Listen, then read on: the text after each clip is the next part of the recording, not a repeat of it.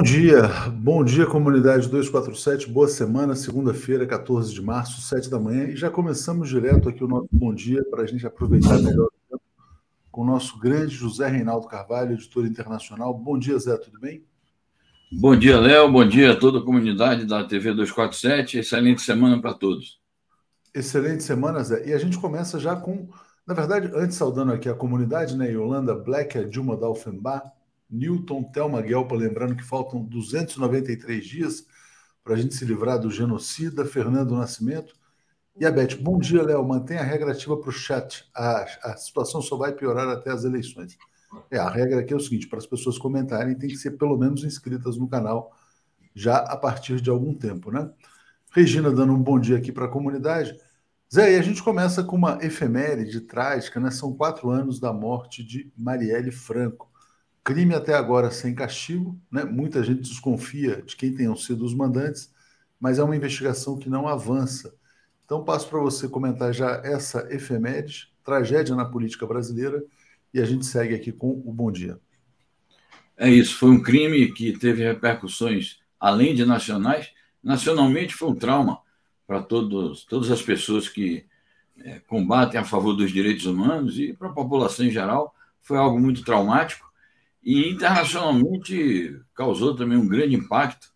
É, grandes homenagens que se fizeram a Marielle Franco em várias capitais de países europeus, inclusive a prefeitura de Paris deixou lá durante algum tempo exposto um, outdoor enorme na porta da prefeitura e realizou muitas atividades.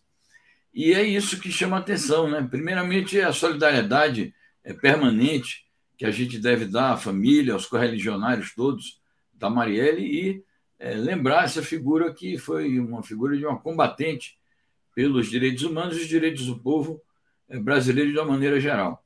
E, ao mesmo tempo, lembrar isso daí, essa, essa questão política é, de que as investigações se arrastam ao longo de quatro anos e a Polícia, Federal, a Polícia Civil do Rio de Janeiro e o Ministério Público não dão indicações claras de quando essas investigações vão se encerrar e as principais perguntas que envolvem o crime é, não são respondidas, porque se trata de descobrir quem são os, os mandantes, descobrir, incriminá-los, processá-los, condená-los, puni-los severamente de acordo com o que manda a lei. A Edmeia Zé, lembra aqui, ó, é só perguntar para esse general Braga Neto, ele sabe faz tempo. Ele era o interventor do Rio de Janeiro quando aconteceu o crime e caminha para ser o vice do Jair Bolsonaro. Será que ele sabe demais? Né? Será que é por isso que ele vai ser vice-presidente da República? Então, é uma pergunta que paira no ar. Né? É, Rodney Flores fala: o processo de investigação no caso Marielle deixa claras que o Brasil é um país ocupado, em estado de sítio, sem, de, sem direito à verdade e à justiça. Marielle presente, né? Fica claro, né, Zé? A gente hoje, né, depois do golpe de Estado, de tudo que aconteceu, governo golpista, intervenção militar, a gente vive quase que num estado de sítio. Né? É verdade. Nós vivemos uma situação extraordinária no país desde o golpe e a eleição do Bolsonaro. A gente sabe as circunstâncias irregulares e mesmo fraudulentas é, do ponto de vista dos rituais democráticos que essa eleição se deu, porque foi eliminando o principal concorrente através de um ato arbitrário e vivemos essa situação de exceção até hoje e é preciso, portanto, é, resgatar a democracia no Brasil, os direitos humanos, as normas todas de convivência democrática, e o que a gente espera é que isso possa ocorrer nas eleições de outubro deste ano. É isso aí. É, é indispensável que isso ocorra. Indispensável e que seja apurado, né? E que, se, que na verdade, os mandantes sejam responsabilizados. Francisco está dizendo, Jungmann também sabe, né? A Cris fala, óbvio que a polícia sabe quem matou, só não vê quem não quer, né? Jorge Elias está dizendo: se você é conservador com tendências fascistas, assista a TV 247 sem atrapalhar. Fique quieto. Eu gostei. Zé, tem alguma outra efeméride que você queira lembrar para o dia hoje, o dia de hoje, 14 de março? Bom, eu quero lembrar que no dia de hoje é o dia do nascimento de Castro Alves, que é o maior dos poetas românticos do Brasil do século passado, do século XIX, e o dia do nascimento do Castro Alves é é tido como Dia Nacional da Poesia. Há outras datas em que se comemora também como Dia da Poesia, mas o dia oficial da poesia é 14 de março, em homenagem a esse que foi um dos maiores poetas brasileiros, poeta dos escravos, poeta republicano e um poeta romântico também bastante inspirado.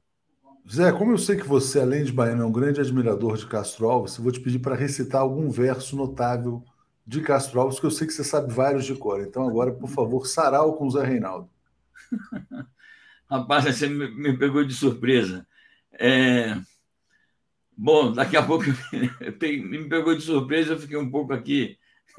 Mas você sabe, eu sei, eu sei, que você sabe porque você já fez isso no ano passado, ou retrasado, é você estava preparado, então. Então, depois, depois a gente volta aqui com Castro Alves mais tarde para lembrar essa importante, né, um dos grandes nomes da literatura brasileira.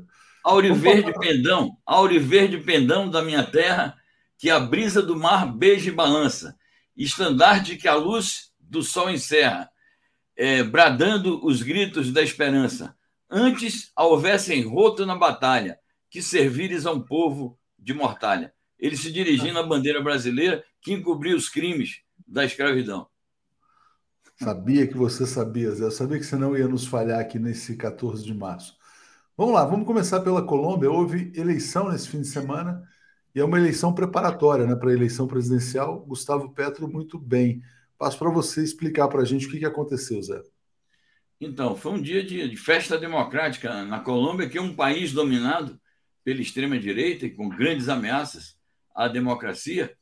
Mas foi um dia de festa democrática porque se realizaram duas eleições, na verdade. Uma delas são as chamadas prévias internas, em que as principais coalizões escolheram os seus candidatos à presidência da República, que será a eleição para presidente do dia 29 de maio. Destaca-se a grande votação do Gustavo Petro na eleição interna da coalizão dele, que é a coalizão de esquerda chamada Pacto Histórico. Ele teve 80% dos votos. Os demais candidatos das outras coligações é, tiveram menos indicações. O candidato da principal da direita, da, de uma coalizão chamada Equipe, Equipe por Colômbia, algo assim, é, teve apenas 54% dos votos na prévia do, da sua coalizão. E há um, um, terceiro também do chamado Centro Democrático, mas que é muito difícil chamá-lo de centro, é, um, é mais uma centro-direita. Então, é, essas prévias, é, as eleições prévias para presidente da República mostrou que pode haver, tudo indica que haverá, uma polarização entre o candidato desse equipe por Colômbia, que é um homem da direita, o pessoal chama ele de Fico, da extrema-direita, e o é, Gustavo Petro, da esquerda, com grandes chances de se eleger, o que seria uma reviravolta histórica na vida política colombiana. Nas eleições é, parlamentares, que foram as segundas eleições ocorridas ontem, também a esquerda teve uma boa performance, elegeu 17 senadores, elegeu 15% da bancada de deputados. É, o Congresso ali é, é bicameral, né? portanto, lá eles chamam de deputados nacionais. Então, a esquerda ficou muito bem colocada. Essa coalizão envolve diferentes agremiações da esquerda, entre elas é, o Partido do Petro e o Partido Comunista. E há também uma representação é, que foi atribuída à antiga FARC, que hoje, hoje se chama Partido dos Comuns, que também conseguiu é, eleger deputados e senadores. Então, a esquerda se sai muito bem nessas eleições, diz o próprio Petro, é o melhor resultado do progressismo em toda a história política da Colômbia. Então, isso credencia as forças progressistas para uma vitória em 29 de maio. 29 de maio, vamos acompanhar bem de perto a eleição importantíssima. Sandra Urek, nossa amiga lá de Genebra, da Suíça, está dizendo: ontem na Praça das Nações em Genebra, lembramos quatro anos sem Marielle. Seguimos na luta por justiça como sementes que brotam e se retroalimentam. Se retroalimentam. Marielle vive em nós. Obrigado aqui a Sandra. E a Ione Bagatini dizendo: somos 811 mil inscritos seremos um milhão comemorando com o nosso Lula, presidente 247 presente. Bom, vamos lá. Hoje tem Tereza Cruvinel de volta, hein? A gente vai ter a volta da Tereza Cruvinel aqui. Muito boa chegada aqui, agradeço muito a Elisa Bartolozzi, nossa nova assinante chegando à TV 247. Zé, bom, vamos atualizar as notícias da guerra. Eu quero só botar na tela aqui a nossa notícia mais comentada de ontem, né? Desse jovem, um atirador brasileiro de um clube de tiro da cidade de Maringá chamado Thiago Rossi, Né? A gente imaginava né, que havia brasileiros na Ucrânia, e ele foi lá na, nessa coisa de legião estrangeira, a Rússia considera mercenários. A Rússia fez um ataque nessa base de treinamento de legião estrangeira ou de mercenários, matou, segundo a Ucrânia, 35 é, pessoas, segundo a Rússia, 180 pessoas. E ele escapou e gravou um vídeo. Então, te peço já para trazer as notícias da guerra, mas já mencionando o caso desse jovem né, brasileiro que foi na Ucrânia. Né? Ah, e aí depois falou assim: ah, eu não sabia que, que uma guerra era assim. Passo para você, Zé. Bom, chama a atenção que ele é conterrâneo do ex-juiz que pretende aí ocupar um posto é, na corrida presidencial e que tudo indica vai ser eliminado é, liminarmente, né? Então chama atenção. Chama atenção o fato de que há no Brasil gente assim, armada até os dentes e que se presta a servir de mercenário no outro nome. Essa questão de legião estrangeira é, são mercenários. Há dois tipos de mercenários na, nas guerras modernas. Um tipo é esse: pessoas que dizem que vão espontaneamente, mas na verdade são convidados por diferentes maneiras. E há empresas de chamada uma, a mais famosa chama-se Blackwater, que os Estados Unidos lançaram mão fardamente nas guerras que fizeram, sobretudo no, no Iraque, no Afeganistão e também na Síria. Né? Não houve a intervenção militar direta estadunidense, mas eles atuaram, os Estados Unidos, por via dos grupos terroristas dentro da própria Síria e por via do, dos mercenários, de empresas de mercenários. Então, é, é, uma das formas que eles utilizam para é, não comprometer a vida dos seus soldados. Acho gravíssimo isso.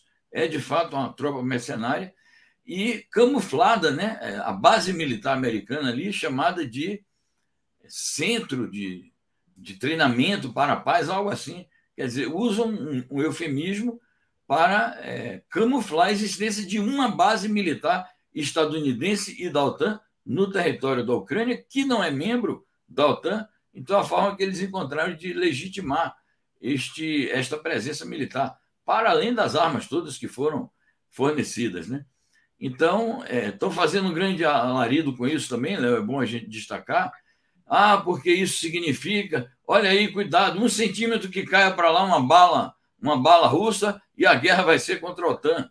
E por isso que o Anthony Blinken, essa matéria que você acabou de pôr no ar, está fazendo grandes críticas, grandes condenações é, a, a, esse bombardeio a uma base. Então, é, é, um bombardeio a uma base, é uma, uma instalação militar que não é nem ucraniana, é uma instalação militar estrangeira em território ucraniano. Mas eu vejo isso, estão fazendo uma grande onda, como quem dissesse: vamos criar é, chamarizes, vamos atrair os russos para bombardear alvos aqui na fronteira com a, a Polônia, porque cai um estilhaço do lado de lá e a, a OTAN vai ser obrigada a fazer. Aí vira guerra, guerra contra a OTAN, terceira guerra mundial. Terceira né? guerra mundial. Exatamente. Que parece Bom, que é o que eles querem provocar, né? O Zelensky claramente quer isso, né? Porque ontem ele isso. falou: olha, não, é questão de horas, de dias ali para um, um, ataque, um ataque acontecer para além das fronteiras, já, na, já na, em território da OTAN. Né? Yuri Bagatini está dizendo: guerra não é videogame, mandando um, um recado lá para o jovem. Né? Então, o Blinken condenou o ataque russo à base militar. E o relato dele, do Thiago Rossi, é, Zé, ele falava o seguinte: que foram aviões que chegaram disparando bomba em cima da base. Quer dizer, então foi uma, um ataque aéreo ali e todos saíram desesperados. Ele falou que morreu todo mundo, né? A Rússia Sim. falou em 180, a Ucrânia falou em 35 mas a Ucrânia falou em, em 135 feridos, né? Tem que ver também o estado dos feridos. Então, muitos estrangeiros mortos, provavelmente. E aí eu ponho essa, essa notícia aqui da Rússia dizendo que eliminou 3.920 alvos militares ucranianos. É, é isso. A, Rússia continua insistindo em que é, os alvos principais de toda a sua ação militar nestes já 19 dias desde que se desencadeou o que eles, russos, chamam de operação militar especial. Então, ele insiste em dizer que o, os principais alvos são as instalações militares ucranianas, é, porque eles objetivam, nesta etapa da operação militar, exatamente a desativação de todo o aparato é, bélico da Ucrânia, no sentido de inviabilizar qualquer tipo de reação e forçar uma rendição do, do governo ucraniano, sem que seja necessário uma confrontação que levasse a uma tragédia humanitária ainda maior do que a que está ocorrendo. Então, nesse sentido, de insistir que o principal objetivo deles são esses alvos, eles dizem que já eliminaram cerca de 4 mil, 3.920 alvos militares ucranianos nesses 19 dias de guerra. Então, vamos aguardar o que vai acontecer. É, a gente tem as informações de que Kiev está cercada, uma, o leste está todo cercado, o sul praticamente também. Já há incursões no oeste, como se, se fez esse bombardeio na base militar americana e da OTAN, e, portanto, eles estão criando uma situação para o Zelensky é, resignar, né? o Zelensky é, se render. Vamos aguardar o dia de hoje, que se fala muito em conversações. Eu acho que são as próximas notícias que você vai compartilhar para a gente comentando. As movimentações diplomáticas. Já, já, já, já. É, a Rosângela Pinheiro, bom dia, Léo. Leia meu superchat se der, mas não está aparecendo aqui, viu, Rosângela? Não sei o que aconteceu, vou, vou, procurar aqui. Sebastião Roberto mandando um abraço aqui, apoiando. E o Carlos Viana dizendo: muitos da esquerda dizem que Lula deve ir às ruas. É um enorme perigo. Está, o Brasil está marcado pelos fascistas. Tenhamos consciência do momento em que vivemos. Né? O Brasil tem esses atiradores aí que vão para a guerra brincar de videogame, né? Muito obrigado aqui ao Edmir Silva, que chegou como assinante. Vamos fazer um apelo para que todos cheguem também como membros aqui da TV 247. Cadu Lacerda, só tem uma vida neste videogame. Esses bolsominions, como seu mito, são machos contra gente desarmada e desprotegida. Marielles. E amarelam na guerra, né? Pois é. Então foi isso que aconteceu. Zé, vamos lá. O Zelensky quer um encontro com Vladimir Putin, né? Ele insiste nisso, está tentando. Não é uma coisa tão simples, mas vou botar aqui a matéria na, no ar. Né? Tem uma reunião nessa segunda-feira que pode decidir sobre isso. Passo para você comentar. Exatamente. Hoje será a quarta rodada de negociações, considerando aquelas que ocorreram no, no território da Bielorrússia. Foram três. É, porque o encontro que houve entre o Lavrov e o é, Kuleba, que são os dois chanceleres, eles não estão contando nessa série de negociações, porque foi uma reunião à parte é, no quadro de, uma, de um evento diplomático que estava acontecendo na Turquia. Então, hoje, é, fixou-se a data de hoje para é, essa quarta rodada de negociações. É, diferentemente das demais que foram presenciais, a de hoje consta que será por meio de uma videoconferência. É possível que já esteja rolando, porque já são mais de já são 12h20 da tarde na, na Ucrânia e certamente 1h20 na Rússia. É, portanto, eu suponho que já esteja ocorrendo, a menos que esteja é, já se manifestando algum impasse. E é, nas negociações de hoje, vai se insistir na tese de que é preciso um cessar-fogo. Certamente a Rússia vai apresentar de novo as suas exigências, que constam que são exigências ligadas ao reconhecimento da Crimeia, o reconhecimento das repúblicas do Donbass, a rendição do, do governo ucraniano e a sua desmilitarização. E a Ucrânia vai dizer o seguinte, como tem dito Zelensky: bom, para nós vai ser uma vitória se a independência da Ucrânia for assegurada. Então, não sei se nisso aí consta aceitar uma independência, mas com uma parte do território já subtraída. E nisso daí, ele está colocando a questão de que para haver um avanço maior nas conversas, seria necessária uma conversa tete a tete, ou pelo menos é, na videoconferência com o, porque eu acho impossível um encontro presencial entre ambos nesta quadra, mas pelo menos uma videoconferência entre o Zelensky e o Putin. A gente sabe que tem havido relutância é, do Putin em fazer esse encontro, mas houve declarações recentes também do próprio porta-voz do Kremlin, que sempre é aquele Peskov, Danilo Peskov, que sempre verbaliza. Dimitri, Dimitri. Peskov. Ele sempre verbaliza as, as opiniões do, do presidente. Ele disse: é, a gente não descarta, pode ser, mas isso tem que ser preparado. Então vamos aguardar essa reunião de hoje, a ver se realmente é, eles vão marcar o encontro entre o Putin e o Zelensky, ainda que no modo de uma videoconferência. É isso aí. Zé, tem vindo bolsonaristas aqui, aqui nos assistir para tumultuar o chat, a gente está tá ligado aqui. Olavo Lins está dizendo bom dia, Léo, Zé Reinaldo, bom dia ao Olavo. Bom dia, gente. Bota o lixeiro, bota o lixeiro em ação. Tá certo. Zé Reinaldo, vamos lá, vamos, é, vamos, vamos seguir aqui com as nossas notícias e sempre de olho nos comentários aqui também, né? Bom, tem reunião importante também em Roma, e aí peço para você falar sobre isso. Reunião que vai se dar num clima tenso, inclusive, né?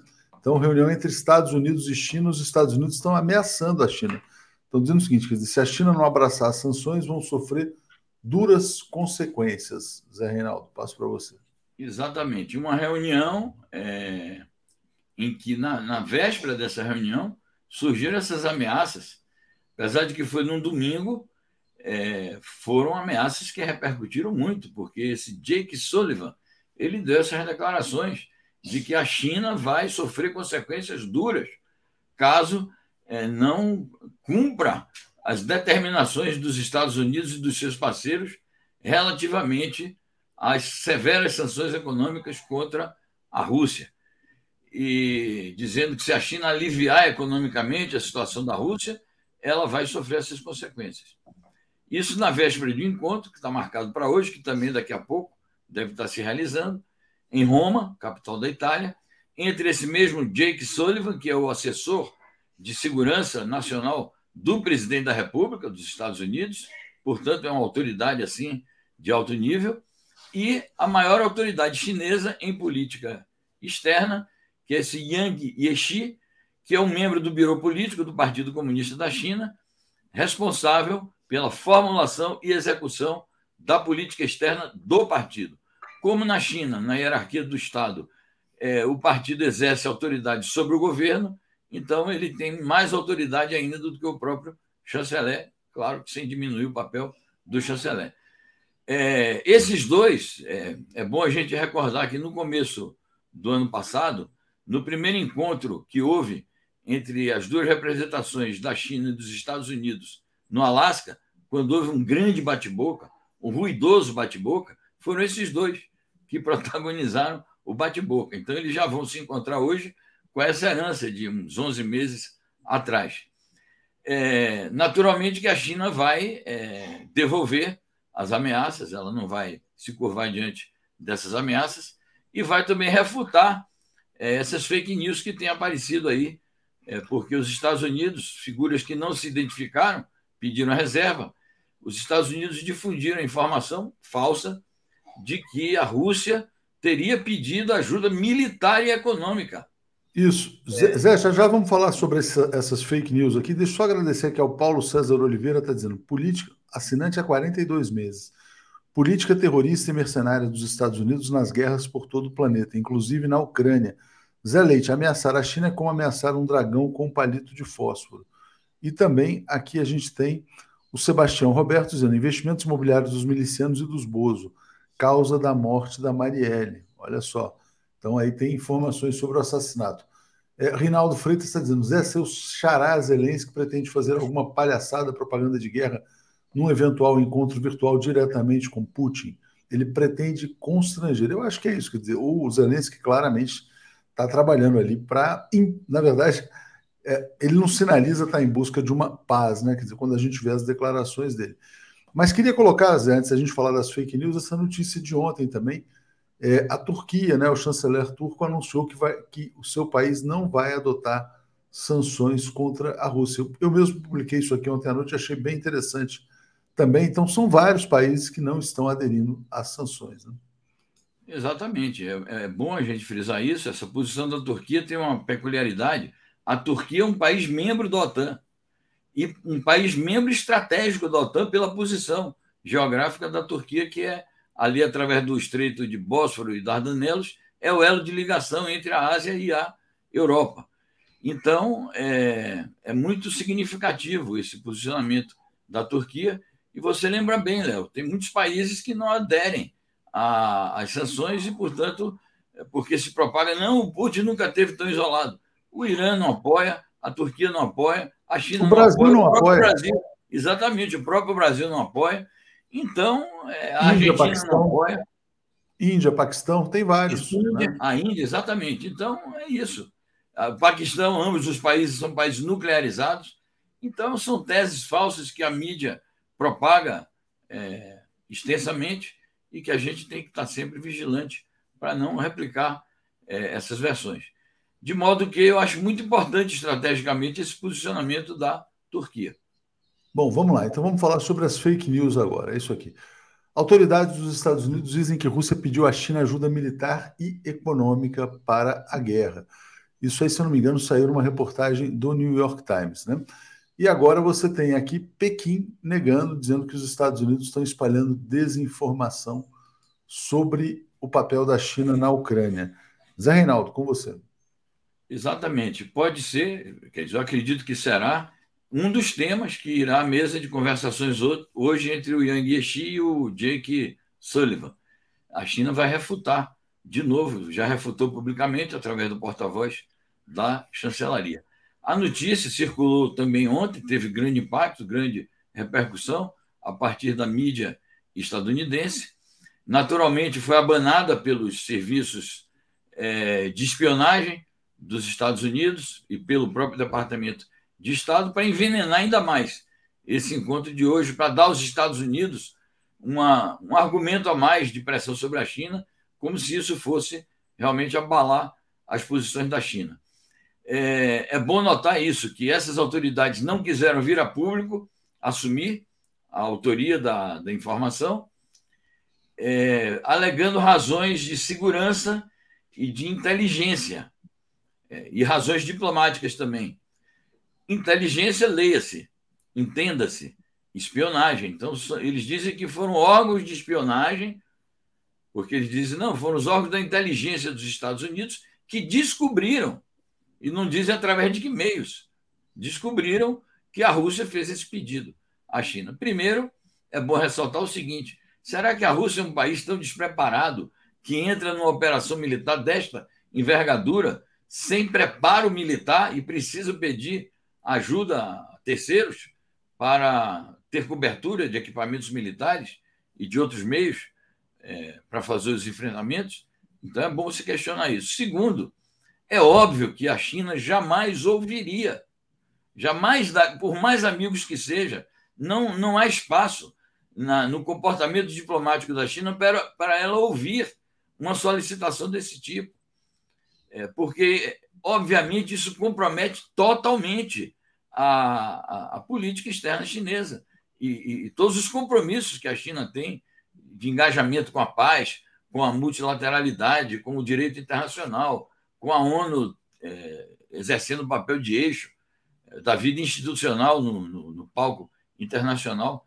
Então, é uma notícia falsa, realmente, em todos os sentidos, porque não, não faz sentido a Rússia pedir e nem a China considerar um pedido dessa natureza. É, e claramente, né, a China está se oferecendo para fazer a mediação da paz, dialogando com os dois lados. Portanto, não poderia estar tá fornecendo armas é para um dos lados se ela é uma mediadora. Né? Última notícia Exatamente. aqui, Zé, internacional nessa manhã. Mídia chinesa diz que a declaração da Organização Mundial da Saúde prova mais uma vez que Estados Unidos tem projetos biológicos na Ucrânia, né? Muita gente desconfiando que a origem do coronavírus talvez possa até ter passado por lá, mas passo para você, Zé. Bom, é isso. Os Estados Unidos fizeram tantas acusações contra a China no ano passado sobre esse assunto, depois tiveram que fazer um relatório completamente vazio, porque o Biden mandou é, o Departamento de Estado e a CIA e todos os organismos de espionagem fazerem uma investigação e deu em nada. O próprio relatório que eles aprovaram foi pífio. É, e agora surgiram essas denúncias com a própria declaração da Vitória Nuland. Ela admitiu que havia laboratórios estadunidenses na, na Ucrânia. A OMS falou que aconselhou a, a Ucrânia a remover tudo e eles fizeram essa operação de maneira apressada. E a mídia chinesa está dizendo isso só é mais uma prova. O fato da OMS ter dado essa recomendação é mais uma prova de que havia. E consta que eram 26 a 30 desses laboratórios na Ucrânia, e a reportagem do, da mídia chinesa diz que são 300 no mundo. Então é bom a gente, todo mundo ter cuidado. Onde é que estão esses 300 laboratórios biológicos estadunidenses que podem se transformar em, em, em usinas de, de armas biológicas e químicas. É bom os organismos de monitoramento das Nações Unidas é, sobre esses assuntos entrarem em ação com urgência. Deixa eu bloquear aqui um, bolson, um bolsonarista aqui. Eu tinha dado uma chance para ele se tornar educado, ele não conseguiu, acaba de ser bloqueado aqui. Professor Ronaldo Dias, sou historiador e posso afirmar, com essa mídia mundial manipulando fatos, só saberemos realmente o que aconteceu quando, ao final do conflito, os soldados saírem e entrarem os historiadores, né? Concordo plenamente com o que diz o Ronaldo Dias, né? Vamos precisar de muito historiador para contar a história real do que está acontecendo. É, e aqui mais um comentário da Regina. Quem mandou matar Marielle? Pergunta, pergunta que permanece há quatro anos no ar. Até quando? Zé Reinaldo, muito obrigado aí pela participação. Vou chamar aqui o Paulo e o Alex. Obrigado, eu. Um abraço a todos e uma excelente semana. Marielle presente, viva Castro Alves, né? Marielle presente, viva Castro Alves, tá bem. É um abraço aí. a todos. Tchau, Valeu. tchau. Obrigado. Bom dia, Paulo Moreira Leite. Bom dia, Alex Sounik. Tudo bem? Gente, desculpa, ainda não organizo, tem que organizar as vinhetas aí. Meu Deus do céu, estou atrasado aqui. Então, então vamos entrar, sem vinheta. É. Não, não, não, só hoje. Vai, amanhã está tudo resolvido. Agora. Amanhã tudo estará resolvido. Tudo bem com você? Também pode só guardar para ocasiões especiais. Assim. Isso, aniversário. Isso. Exatamente. Natal, Ano Novo. Hoje é o dia da poesia, nos lembra aqui também a Regina. Alex é poeta, o Alex já fez recital de poemas e tal. Mas vamos começar pela efeméride, né? Eu falei rapidamente com o Zé Reinaldo. Paulo Moreira Leite, quatro anos sem Marielle Franco, e o Brasil desconfia, né? Mas não tem a resposta sobre quem é o mandante. Quem são os mandantes do crime? Passo para você comentar, Paulo. Olha, uh, a única verdade que se sabe sobre a morte da Marielle Franca, Marielle Franco, é que se trata de um crime típico de aparelho da ditadura militar. Assim como todas as vítimas da ditadura, só foi possível conhecer uh, uh, os, os, mandantes, reconstruir a trajetória, saber como, ao, ao, pelo menos, algumas mortes foi, uh, foram preparadas, quando uma situação política exigiu, que foi a, uma presidente da República que montou uma comissão da verdade e criou um ambiente para que as pessoas falassem. E algumas dessas pessoas falaram, e hoje a gente pode saber quem é o responsável, quem foi o responsável pela morte, por exemplo, do, do, do Rubens Paiva, quem deu ordem para, a, a, a, para, outros, para, para outros assassinatos, quem comandou, comandou operações clandestinas. Ou seja, hoje o país conseguiu contar uma parte da sua história. O caso da, da, da Marielle Franco, a gente é, é muito a, a, barreira é que certamente ele essa coisa bate no comando do aparelho militar do governo do bolsonarismo. É evidente, o aparelho militar do bolsonarismo estava no, no comando do, do Rio de Janeiro, estava no comando da, daquela, daquela situação uh, de emergência, aquele estado de emergência decretado no Rio de Janeiro. Ali o, o, Rio de Janeiro estava sob intervenção militar, sob os militares que cercavam e cercam o Bolsonaro até hoje. Portanto, eles sabiam de tudo. Saberão de tudo e não vão contar nada, porque é aquela, a, a, a, aquela, aquela, aquela lealdade, aquela, aquela cumplicidade que mantém todos amarrados. Isso vai ser possível quebrar, mudar quando uma situação política mudar esse mudar esse quebrar esse elo de, de, de solidariedade. Olha que interessante, né? O Mauro Sou lembra aqui, ó, Bebiano morreu na mesma data. Mera coincidência, né? Porque também era um desafeto aí do, do bolsonarismo. Deixa eu atualizar comentários, uh, uh, o Alex. Já vou te passar para comentar aqui sobre Marielle também, antes da gente passar para os outros temas. É, o Caco Bock dizendo: não há chance dos ucranianos derrubarem Zelensky. Não sei, não tem informação sobre isso. Mas vamos falar sobre é, Marielle. Alex, como é que você vê esse crime sem castigo quatro anos depois? É, é intrigante, né? É intrigante porque há muitos elos com a Vivendas da Barra, né? que era a residência do Jair Bolsonaro na época, né? É muito intrigante isso, né? Quer dizer, em qualquer livro policial, você sempre vai investigar primeiro o mais óbvio. É, um, é, o assassino, né? Quer dizer, temos assassino, o assassino era vizinho do então candidato a presidente da República, deputado federal, era vizinho dele, a poucas casas, guardava um arsenal. A história do porteiro, onde está o porteiro? Aquele porteiro, quer dizer, o crime começa no condomínio onde mora Jair Bolsonaro, Vivendas da Barra. O assassino é um vizinho do Jair Bolsonaro, do Vivendas da Barra. O porteiro afirma que o, o, é, o, o, o piloto, o motorista do, do assassinato, iria é, pediu para ingressar, dando o número da casa do Jair Bolsonaro. Esse porteiro desaparece, há uma reação violenta. Constrangido pelo Sérgio Moro, importante lembrar. Há tantos, tantos, tantos elos, né? é, entre as vivendas da Barra e o assassinato, e, e, e a relação é, também do, do, do, Carlos Bolsonaro, do Carluxo, né? É, conflitos entre ele e assessor da, da, da, Marielle.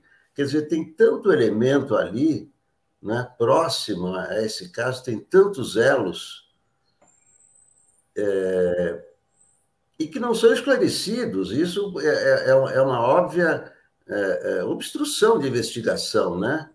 Uma investigação independente é, começaria por aquele porteiro. Onde está o porteiro, aliás, né? Não se sabe mais do porteiro. Desapareceu, então, né? O Sérgio Moro talvez saiba. Muito, você relatou muito bem toda a contradição do caso, como disse aqui Almeida Guerra. Regina pedindo likes aqui a transmissão, agradeço muito a Regina. Mas vamos, vamos seguir e cobrar, né? Cobrar as apurações sobre esse caso. A gente vai ter um dia hoje com muitas transmissões, muitos convidados que vão falar sobre o caso Marielle Franco. Já combinei com o Mauro e com a Gisele também. É, Paulo Moreira Leite, deixa eu botar aqui uma matéria da Folha de São Paulo, da Mônica Bergamo, importante, que reforça a importância das vacinas, né? é um estudo do governo de São Paulo. Morte por Covid entre não vacinados é 26 vezes maior do que entre os imunizados. Acho que é importante, né? Eu acho que é um, até porque assim é tão claro o quanto o governo Bolsonaro sabotou a vacinação no Brasil é, e dizendo que era gripezinha, etc. E tal, a importância desse estudo. Diga, Paulo. Exatamente. Vamos dizer assim, é, é assim. É, todos nós sabemos, falamos, denunciamos o esforço do, do, do Bolsonaro e fazendo o corpo mole e sabotando a vacinação. Agora, nesse estudo, que é um estudo oficial do governo de São Paulo, que é o, o, o estado onde a campanha de vacinação avançou mais, onde havia um esforço, inclusive, de criar uma vacina própria e tudo mais. Bem, ele chegou a dados que são assim, que confirmam aquilo que a gente podia suspeitar. Mas a, a, o resultado é terrível assim, para em, em 716 mil pessoas que, que não foram vacinadas, o número de mortes foi 2.377 por cada 100 mil. Quando você pega aquelas que tomaram uma dose de vacina, o número cai drasticamente, cai de 22 para 100 mil. Ou seja, com duas doses, 13 mortos por cada 100 mil. Para quem tomou a, a, a, as duas doses, eu, eu me confundi. Para uma dose é 22 para 100 mil. Para duas doses são 13 mortos para 100 mil. Ou seja, é gigantesco. Nós estamos falando que, em vez de 695 mil mortos, a pandemia poderia ter sido limitada a 25 mil mortos. Ou seja, é muita coisa, não é só, é, é um descaso que não é um descaso eh, ideológico, não é um descaso político, não, não é um descaso criminoso que fez, que transformou uma, uma, uma, pande uma pandemia que, que se poderia ser, que poderia ter ficado em 25 mil mortos, ela ficou em 655 mil é inacreditável. Acho que é um, é, um, é, um, é um elemento a mais para se colocar na discussão do Bolsonaro.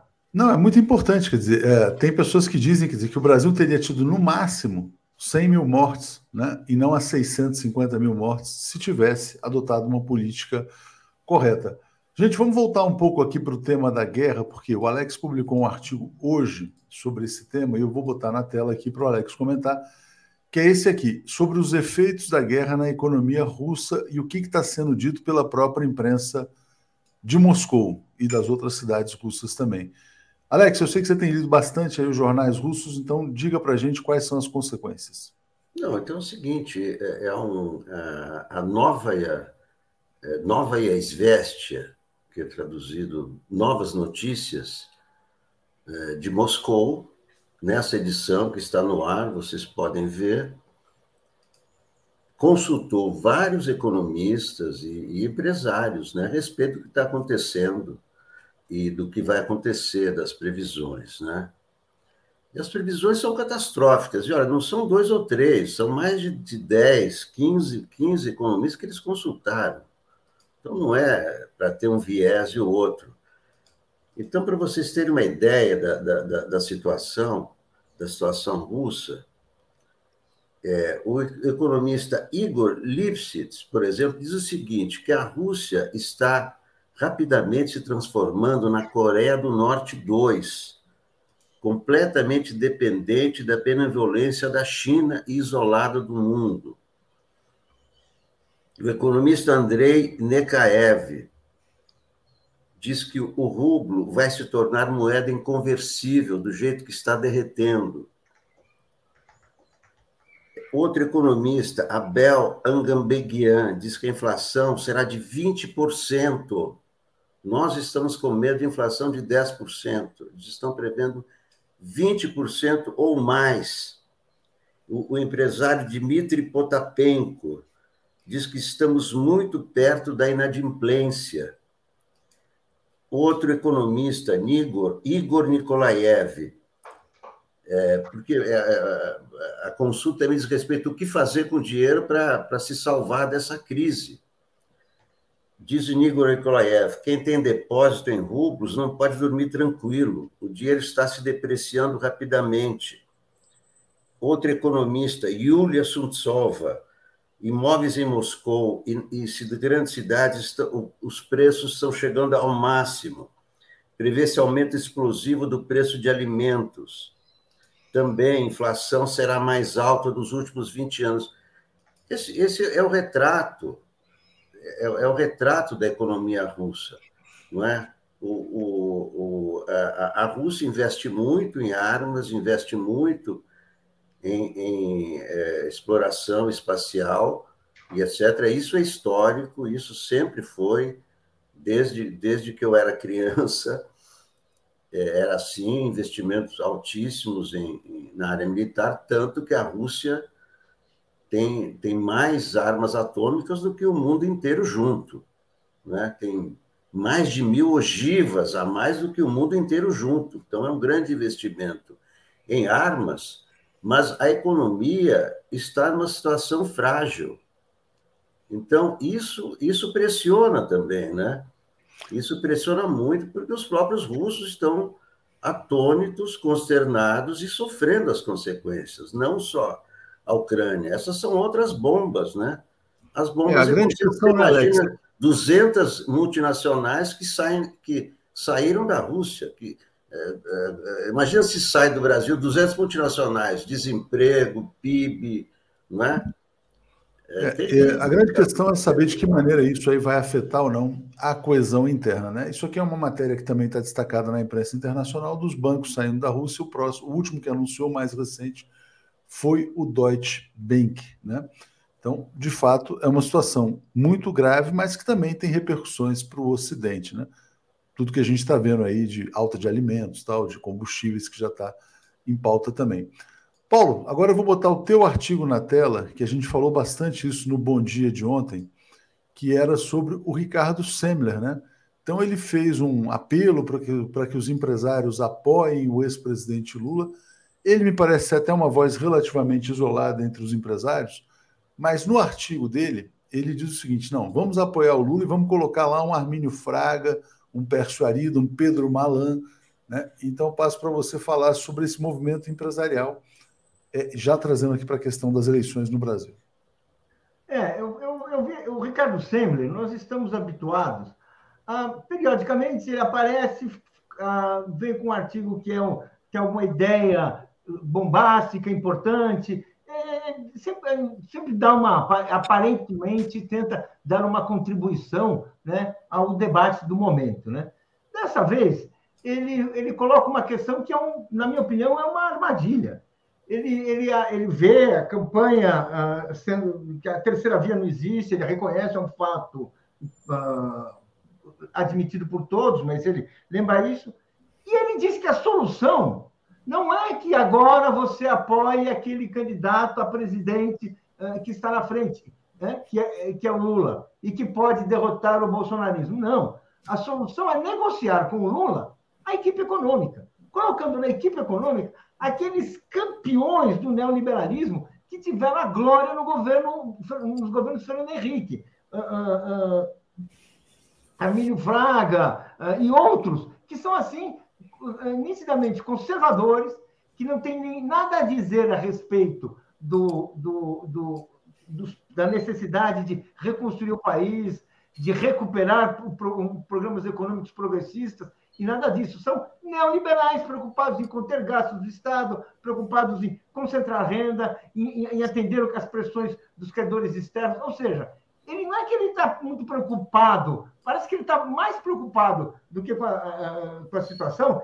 ele já está querendo que impedir a, a, ascensão de um governo que tem um projeto de política econômica oposto ao projeto Tucano. Então ele fala em apoiar o Lula, mas na verdade o que ele está querendo é arrumar um jeito de enfiar de arrumar alguém para sustentar o projeto Tucano, já que o PSDB não tem votos nem condições para levar isso adiante.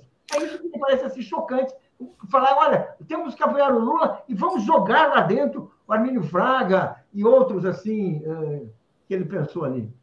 É, parece que ele quer a rendição do Lula ao programa econômico do PSDB, né? Exatamente. É que a gente está nesses tempos de guerra aí com essa linguagem, né? Uh, desse universo, é isso que ele está buscando. E aí a saudade, ó, oh, apareceu um empresário. Eu mesmo né, coloquei, mas de fato ele está ele tá propondo, não é nenhuma negociação, dizendo, dizendo o seguinte: ó, Lula, veste a roupa aí do PSDB que está tudo bem.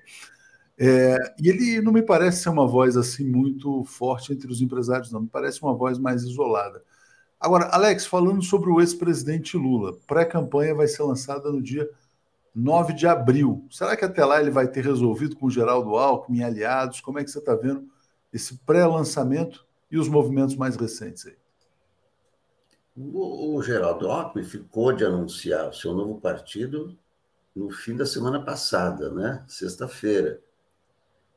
Né? Essas foram as últimas notícias. E, então, deve ser ao longo dessa semana.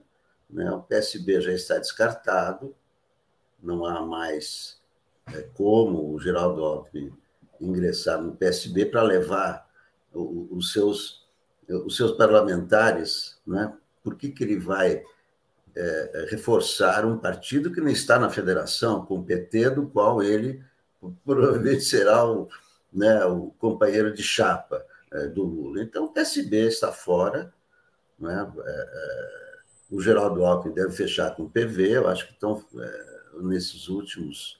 Né, o PV, apesar de, de, de é, claro, se você coloca o, o presidente do PV, é, o José Luiz Pena e o, e o Geraldo Alves, é, mas são muito diferentes e tal. Só que o PV já, já teve secretaria no, em, governo, em governo de Geraldo Alckmin, né? então o PV tem uma relação política com, com o PSDB, é um partido é, que, que é, lançou, lançou a Marina Silva e tal, não deu certo, não é? porque, é, enfim, problemas ali de, né, de poder dentro, dentro do partido. Não é? Então, é, é um partido é, discreto, que não causa muitos problemas, né? É, e que, que, pode ser bom, é, pode ser bom para é, para, para esse entendimento, né? porque até, até agora o, o, o, Lula, quer dizer, é o, é o único candidato que já tem a, a sua chapa. Né? Essa chapa eu acho que já é, é, já é fato consumado, né? só falta saber o partido para, para essa composição. E eu acho que já está na hora mesmo, né? Está tá na hora de, de, de sair. Eu acho que é, as campanha, a campanha de verdade no Brasil é muito curta. Não entendo por que só tem dois meses de campanha no Brasil. Antes chama-se pré-campanha. Eu acho que campanha tem que ser durante o ano todo, para se conhecer os deputados, para ter muito debate. Quanto mais debate, melhor. E não concentrar a campanha num período muito curto, não é? Mas, enfim, é... assim, eu... assim mandam as leis aqui, né? Deixa eu passar aqui para dois assuntos econômicos que são importantes, uh, e não só é importante lançar a candidatura, mas também assumir o programa e as bandeiras. Né? Bom, governo Bolsonaro, Paulo, anunciou que vai aumentar a sua produção de petróleo, mas não é para reduzir o preço no Brasil, não, é para reduzir o preço nos Estados Unidos. Houve uma ligação do governo dos Estados Unidos ao governo brasileiro, pedindo que o Brasil ajude a suprir a oferta de petróleo global em razão das sanções contra a Rússia o ministro Bento Albuquerque de Minas e Energia se prontificou a ajudar os Estados Unidos. Enquanto isso, não tem nenhuma medida anunciada é, para os brasileiros. Né? Queria destacar também o que foi a manchete de hoje do jornal Valor Econômico, que é isso aqui, dizendo: olha, poxa, o clima não está bom para a privatização das refinarias da Petrobras. Né? Não vai ser possível atrair investidores privados para as refinarias em meio a essa discussão sobre controle de preços, de combustíveis, etc. E tal. Ontem a gente colocou uma manchete, Paulo, de que o Bolsonaro talvez queira é, que o general Silvio Luna peça demissão. Não dá para saber, né? Porque ele faz um jogo muito confuso. Você não sabe se ele quer privatizar a Petrobras ou se ele quer de fato controlar a Petrobras, né? Mas te passo para comentar esse contexto aí da economia, em que e até da campanha do Lula, em que o petróleo vai ter que ter uma centralidade, né? Então passo para você já entrar nessa, nessa discussão? Olha, primeiro ponto que é, é bom ficar bem claro para uh, todo mundo, né? Uh, o petróleo tem uma centralidade, sim. Ele vai ser o assunto, é um assunto inevitável na medida em que essa guerra se prolonga e vai se prolongar, e vamos dizer assim, que essa, é, essa carência, e o preço do petróleo subiu às alturas. E da mesma maneira que, assim, a ascensão do bolsonarismo, um dos produtos dela é o ataque à Petrobras, a, o ataque a, a, uma, a política de uh, produção de petróleo, de mercado interno, de garantir uma, um suprimento de mercado uh, de, dos brasileiros, que era a marca do governo Lula. A derrocada do bolsonarismo é a derrocada de uma política que é justamente de impedir, de impedir a produção interna, de importar o máximo lá fora, você ter aquela, obedecer aquela lei que para você vender para o mercado interno, né? Imagina, o, o, petróleo pelo mesmo preço que ele tem no mercado externo, ou seja, você joga o, o, todo o peso da especulação no bolso dos caminhoneiros, no bolso do, do, dos motoristas particulares, no bolso dos motoristas de Uber e, e, e tudo, e, tudo que vai por aí, né? Ou seja, é isso que ele está fazendo, só que isso está ficando insustentável está ficando insustentável porque está explodindo e dizer assim e a, a população começa a, a, o, o troço pode pode assim uh, uh, virar realmente realmente insuportável. Neste caso ele ele pode estar cogitando fazer alguma uh, mudança para tentar assim ganhar algum fôlego pelo menos até a eleição. E aí tem um problema. Ele colocou na Petrobras o general Luna que está ali ganhando como os acionistas ganham. Os acionistas da Petrobras, dos quais os diretores uh, uh, uh, tomam parte nisso, recebem bonificações de milionários. Então, eles não querem mexer em nada. O último, o último, o último presidente da Petrobras foi demitido com, sendo acusado, assim, com Bolsonaro fazendo afirmações ofensivas sobre seus rendimentos, como se ele não soubesse, como se não tivesse tudo sendo previsto assim. Então, agora o que acontece é o seguinte: a, a política econômica do Bolsonaro, que é de a, a, a, diminuir a, produção interna e importar petróleo, está inviável. Com essa situação, ela é absolutamente inviável. Ela é nociva ao país a médio e longo prazo, era nociva ao país até aqui, porque uh, já levava assim, ao fechamento de, de, de a, a, venda de refinarias, ao, ao, ao, fechamento de, indústrias, a sabotagem das pesquisas, de toda uma tradição que o Brasil tem em petróleo, simplesmente ele estava jogando para o lixo.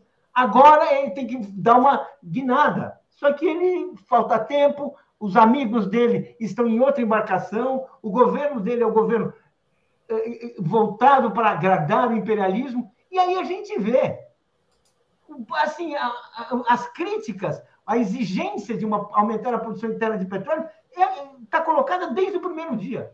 Ele só admite mudar para atender a pedido do governo americano. É demais, né? É um entreguismo, assim, naquela nossa versão caricatura, né? Ele só vai elevar a produção interna para atender ao pedido do governo Biden.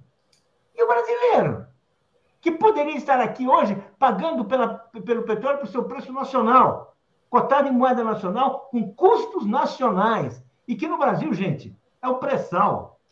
Hoje, é, o petróleo, o... os derivados de petróleo são, são extraídos do pré-sal, que hoje, que hoje, assim, uh, uh, uh, responde por 70% daquilo dos, dos, derivados que a gente consome, e que hoje o principal já foi gasto, que eram as pesquisas. Agora é extrair. Ou seja, é realmente inacreditável. E o, o entreguismo, assim, sua fase assim, mais vergonhosa que nós estamos vendo agora. É, tem uma questão, esse ministro de Minas e Energia, ele fala o seguinte: não, o Brasil não tem autossuficiência no refino, etc. mas poderia ter.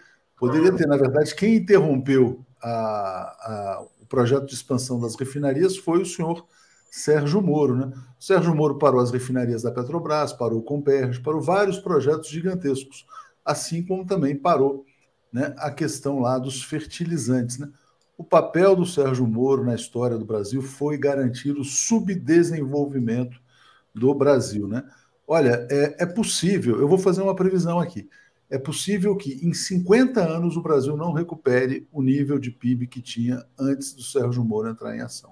O Sérgio Moro pode ter causado um estrago de 50 anos ou mais na história do Brasil. Como eu vou estar vivo para contar essa história, eu vou pegar o PIB em dólar de 2014 e vou comparar com o PIB em dólar de 2064. Né? Pode ser que o PIB em dólar do Brasil em 2064 seja menor do que o PIB de 2014. Né? Para as pessoas tomarem consciência, a gente tem que falar essas coisas. Bom dia, Luciana Zero. Hoje é aniversário do Marcelo Zero. Grande abraço para o Marcelo. Hoje é também o dia da poesia. Regina aqui pedindo os likes e dizendo: base estadunidense que diz ser da OTAN presente em território do Estado que não é membro da OTAN essa base não era uh, estadunidense, mas tinha cooperação, na verdade, era na, era na, Ucrânia. E aí a Rússia foi lá e atacou. Mas era bem perto da fronteira com a Polônia. Carlos Amando está nos apoiando, está dizendo: não caia no papo do Sender, é um babaca, estou fora. Também está dizendo que o povo não se mexe sem organização. Alex, ontem teve uma notícia importante no campo da política, que foi a filiação do Roberto Requião ao Partido dos Trabalhadores. Ele vai disputar o governo do Paraná, pelo PT, vai ter um encontro com o Lula na quinta-feira e parece que na sexta eles vão para Londrina e já começam ali o primeiro ato é, nessa direção. É uma coisa positiva, de fato, porque ele já foi governador do Paraná, vem para o Partido dos Trabalhadores, etc. e tal. Mas tem um aspecto que é o seguinte: mostra também a dificuldade com as alianças. É, o Requião chegou, a, ele saiu do PMDB, porque o PMDB se tornou um partido totalmente alinhado aí à política golpista deixou de ser um partido nacionalista, mas ele não encontrou outros partidos, né? Ele não encontrou um outro partido para disputar as eleições em aliança com o PT, o que mostra a dificuldade das alianças. Mas te passo para falar sobre o caso Roberto Requião. Não, claro que, claro que é, é difícil, é difícil fazer, é difícil encontrar alianças. É, é um desafio muito grande, né, que ele está topando disputar, disputar o governo do Paraná, né? Ele tem todas as condições, né? já foi governador e tudo, não, não há dúvida quanto à competência para exercer o cargo, né? mas vai, vai ser uma campanha muito dura no, no Paraná, não é? Com, né? principalmente com, com, essa tendência lava-jatista, né? o Estado ali, né? É, que tem tem um perfil né, onde é, bolsonarismo tem voto e, e etc. Eu, eu, parabenizo o Requião por essa coragem né, de entrar de entrar numa campanha duríssima. E, e, é isso, né? ele, ele e o Lula, ele ele, né, para enfrentar o, a truculência, né, desse governo, né, Ratinho Júnior, né?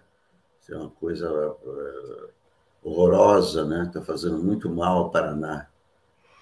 O, é interessante, Alex. O, no Paraná, o Lula está em primeiro lugar na pesquisa. O Lula está com 34% dos votos, embora tenha 40, 42, 43, 44 no Brasil. Mesmo no Paraná, ele aparece em primeiro lugar. O Requião está convencido de que o Lula vencerá as eleições presidenciais. É, e o Lula está vencendo, inclusive, em Santa Catarina. Segundo o Requião, Lula vai ganhar as eleições em todos os estados brasileiros, né? Mas lá no Paraná tem uma situação interessante que ele relata: praticamente todos os partidos estão fechados com o Ratinho Júnior, né, a máquina lá do governo estadual. Então passo para o Paulo falar sobre esse movimento do Requião. Caí Cavalcante está dizendo aqui, grande Requião. Diga, Paulo. Eu acho importante. Eu acho, primeiro, uma, uma solução racional. O, o Requião é um aliado do Partido dos Trabalhadores há bastante tempo.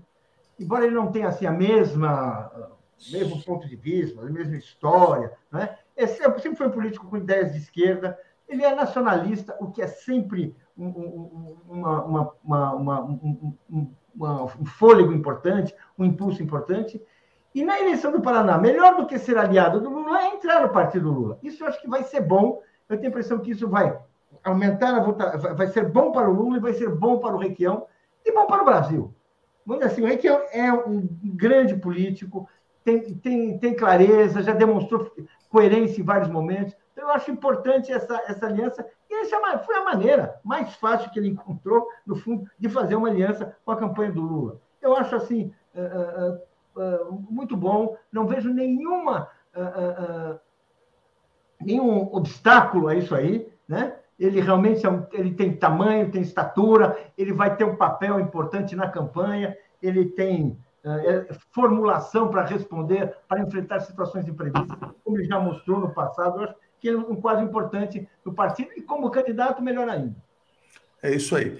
Então, obrigado ao Paulo, obrigado ao Alex. Vou seguir aqui com a Daphne e com o Breno Altman. Valeu, gente. Obrigado. Boa semana. É isso, obrigado.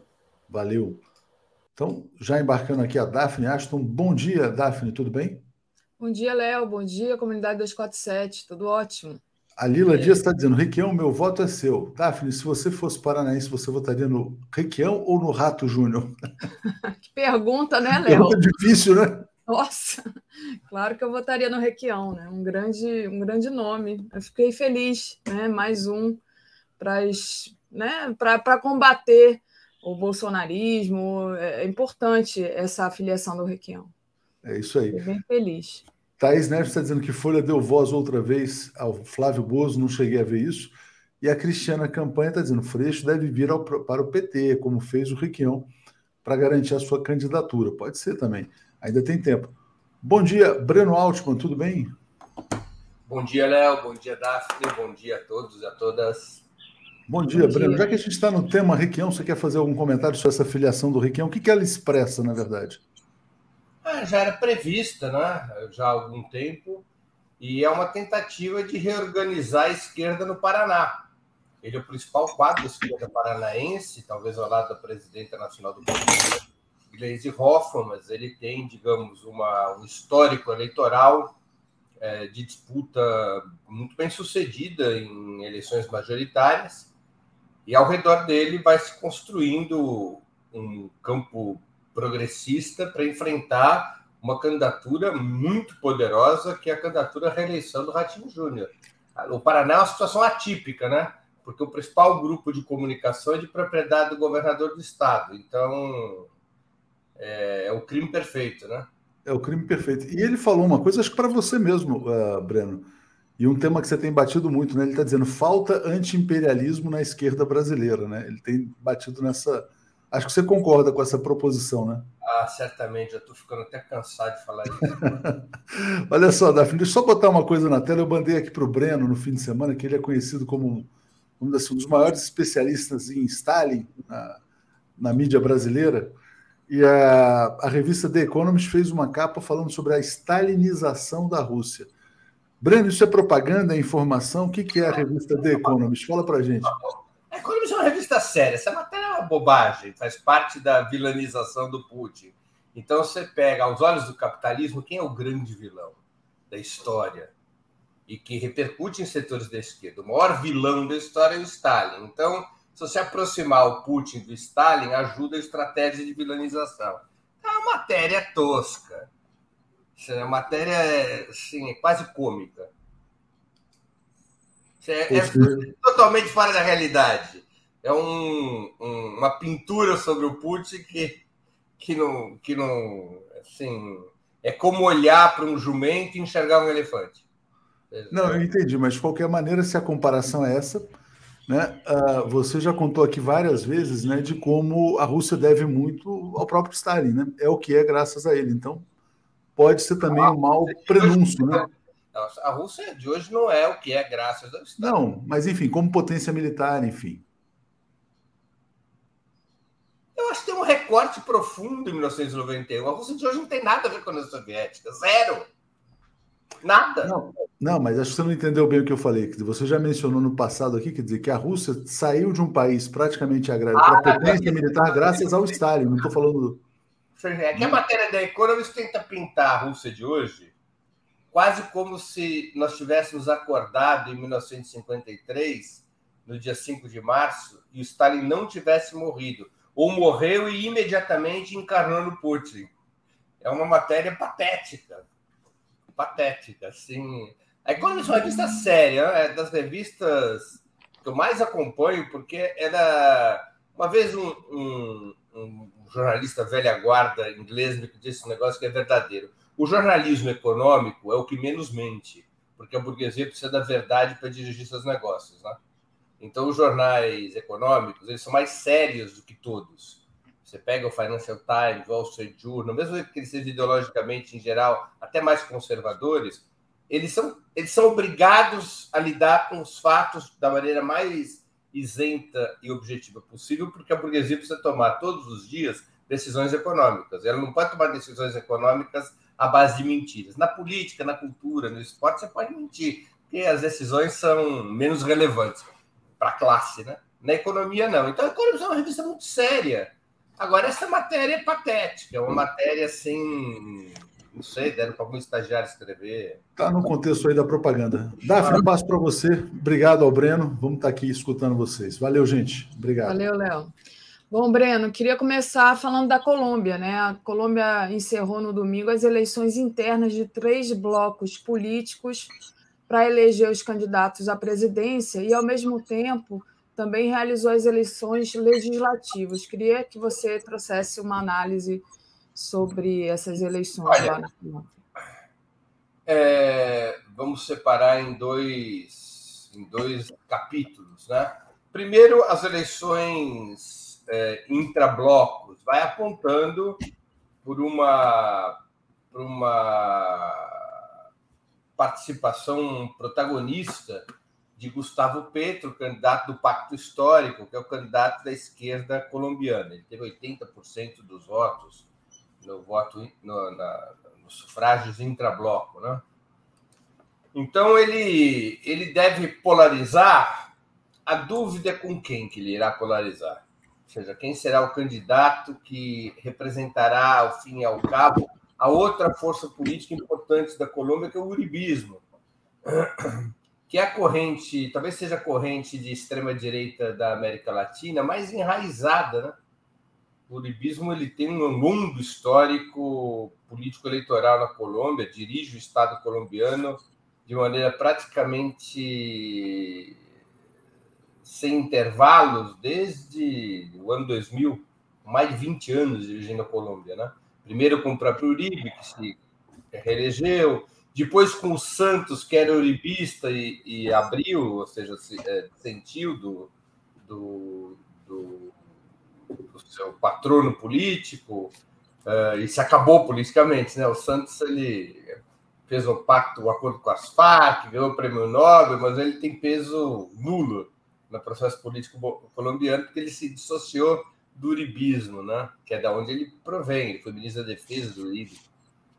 Uh, e depois o Ivan Duque. Ivan Duque é quase que um office boy do Uribe, ou seja, é um soldadinho do Uribe. É... Então é necessário ver ali como é que, que, é, que vai ficar essa, essa, essa representação né, na, na, nas eleições é, presidenciais, que são as que relativamente importam. Né? Está é, surgindo ali, ou seja, é, é importante levar isso em conta, está surgindo, nas eleições de ontem, surgiram com alguma força a chapa Equipe pela Colômbia, que é uma, que é uma força de centro-direita. Né? Precisa ver se essa força de centro-direita ela irá uh, se, digamos, uh, consolidar para a disputa presidencial ou se o uribismo conseguirá se recompor, né? Mas esse foi o principal o principal fato, ou seja, o Uribe, o, perdão, o Gustavo Petro aparece nas eleições presidenciais com grandes chances de, de vitória, né? o que seria uma coisa é, realmente importante na América Latina, porque aí você teria todos os principais é, países da, da região, os países mais importantes da região, perdão, dirigido por governos de esquerda ou centro-esquerda, né? Você teria a Argentina, o Brasil, o Brasil se o Lula ganha, a Colômbia se ganha o Petro, o Peru com Pedro Castilho, com uma situação complicada, mas você tem o Chile com, com o Boric, além da Venezuela com Maduro. Então, você tem, aí vai para cima o México com López Obrador, então você teria um, um, um bloco de países dirigidos pela esquerda e centro-esquerda ainda mais amplo do que na onda anterior, no início do século XXI. Não posso me esquecer também da Bolívia, do Lúcio Arce. Né? Então, nós teríamos aí uma, um, uma situação de recuperação da, da, da, do peso, da, uma recuperação ampliada do peso da esquerda no continente. Né? Muito bom. E, e aí, falando desse bloco de esquerda né, na América Latina, é, a gente já podia entrar na questão do Chile, né? Porque o, o Gabriel Boric, que é o Boric, que foi o presidente eleito, saudou a estátua do Allende prometeu um, governo, um novo governo do povo, ele defendeu minorias, a participação popular, justiça social. É, a gente pode esperar realmente que ele, que ele seja um governo para o povo, porque ele tem umas posições assim internacionais que a gente fica se perguntando né, se, é, não sei, posições que não são tão à esquerda assim que, que a gente pode Olha, esperar desse governo do Boric? É o primeiro presidente de esquerda do Chile desde a derrubada do Salvador Allende em 73. É o primeiro presidente de esquerda em cinco, quase 50 anos, em 40 Caramba, anos. né? Tá? Há meio século o Chile foi governado pela esquerda pela última vez.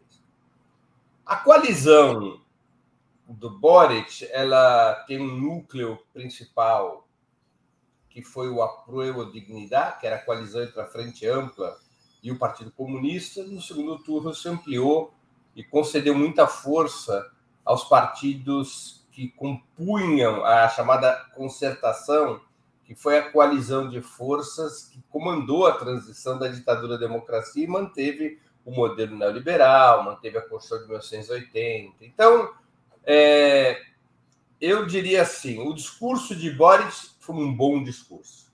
Foi um discurso mudancista forte.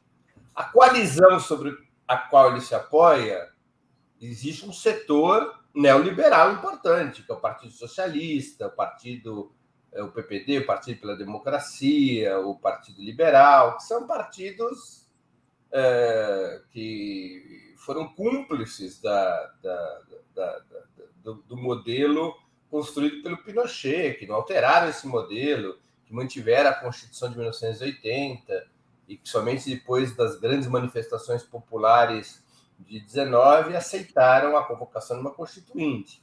Esses partidos, eles são uma força de contenção. O papel deles, e eles ocupam é, é, lugares estratégicos. Ocupa o Ministério da Fazenda, ocupa o Ministério das Relações Exteriores, ocupa posições de, de relevo. Tá?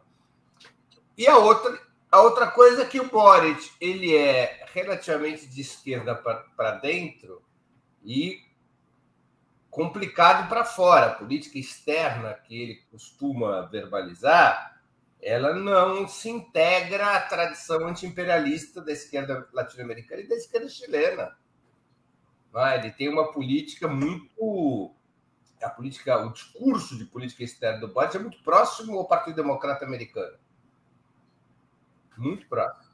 Sim. Então, ele teve uma, a posição dele em relação à crise ucraniana é uma posição muito próxima da União Europeia e dos Estados Unidos. Ele é um crítico duríssimo da, do governo Maduro na Venezuela, do governo cubano, do governo nicaragüense. Aliás, nem a Venezuela, nem Cuba, nem Nicarágua estavam presentes à posse dele porque não foram convidados. Não é não foram convidados por ele. Justiça seja feita. Quem convida no Chile para posse é o presidente sair é, em, exercício, né? Foi o Sebastião Pinheira que fez os convites. Agora, é evidente que se o Boris tivesse dito, ô Pinheira, tem que convidar esses três o Pinheira, no mínimo, levaria em conta o pedido do presidente que está assumindo. Não estavam presentes na posse do, do, do, do Boris. Né? Então, é um governo que tem. Precisa esperar, né? É, é, essa história de fazer avaliação de governo antes que ele, que ele comece, às vezes, às vezes a gente se surpreende. Às vezes a gente se surpreende. Às vezes a gente se surpreende para o bem, outras vezes para o mal em geral, mais para o mal do que para o bem, mas às vezes surpreende, né? Você vê só, pô, Pedro Castilho foi eleito por um partido marxista-leninista mariateguista, o Peru Livre, e agora está dançando com a direita peruana. Surpresa ruim. Lenin Moreno foi eleito pelo correísmo no Equador há cinco anos atrás. Depois saltou na talanqueira, mudou de lado e foi bailar com as forças neoliberais de repente a gente tem uma, uma surpresa oposta. O Boric, com esse discurso assim, é, com contradições, ele pode se revelar. Uh, um, o governo dele pode se revelar um governo de esquerda, um governo de reformas profundas no Chile. Precisa esperar. Ótimo. Tomara que a gente... Tem que esperar com uma certa boa vontade, que o mar não está para peixe. Sim. Sem ilusões, né, Dafi? Sem ilusões. Ou seja, especialmente em política externa, o Boric é, aparentemente já se decidiu a não se separar muito do Departamento de Estado. Sim. Da política é. do Partido Democrata Americano. Acho que uma frase que você disse aí que é importante, o mar não está para peixe, e a gente fica. Eu já fico muito preocupada, por exemplo, com o futuro governo Lula também aqui no Brasil, né? Mas como ainda não aconteceu, desde já já está sendo muito difícil, né, Breno? Tem aquele ditado popular, né? Cada dia sua agonia. Também tem que viver um pouco. Todo dia uma agonia. Também Todo deve ter isso. E cada dia uma agonia. Então a gente vai ter que, vamos dizer assim, é, caminhar etapa por etapa, né? Então no Chile, vamos ver, vamos ali ter alguma esperança, sem ilusão vamos ter uma certa boa vontade. É... O, o, os simbolismos do, do Boric são simbolismos positivos. E lá na estátua de Salvador Allende tem um simbolismo positivo. É só um simbolismo, porque o simbolismo tem dessas coisas, né? É, é só o simbolismo. E acabou. É um simbolismo apenas para efeito mercadológico, para dizer para o eleitorado de esquerda: olha, estamos juntos ou é, ou é um simbolismo que representa um compromisso? Vamos ter que aguardar as primeiras medidas, os primeiros meses. Eu sou favorável, assim, vamos estabelecer uma, uma quarentena. Sério, vamos ali, pô, no mínimo o cara tem que ter uns 100 dias antes da gente começar a querer compreender de uma maneira mais profunda como é o governo Boric. Ele não é o Salvador Allende. Ele não é ele não está tá chegando ao governo a bordo de uma coalizão é, socialista revolucionária como Salvador Allende. É, o Partido Comunista perdeu peso nessa ampliação da aliança no rumo da centro-esquerda. O Partido Comunista perdeu peso. era o principal, é o principal partido da coalizão Aproebo Dignidade, é a bancada maior, individualmente falando, inclusive no parlamento, é do Partido Comunista. Mas o Partido Comunista, ele, de alguma maneira, ele foi marginalizado na composição do governo. Ele tem alguns cargos de relevo, tem um cargo de relevo no comitê político com a ministra secretária-geral do governo, que é a Camila Valerro, que é um cargo mais, digamos, de articulação entre o governo e a sociedade não é um cargo de Estado, ou seja, o, o PC não tem nenhum Ministério de Estado. O que é Ministério de Estado? O Ministério tem poder para valer, né? Ministério da Economia, o Fazenda, o Ministério da Defesa, o Ministério de Relações Exteriores, uh, o Ministério da, do Interior, que controla as forças policiais, uh, e os as grandes pastas sociais, saúde e, e educação. O PC está fora dessas pastas. O, PT, o PC está no Ministério do Trabalho e está no Ministério da Ciência e Tecnologia. São pastas importantes, mas pastas que não são centrais.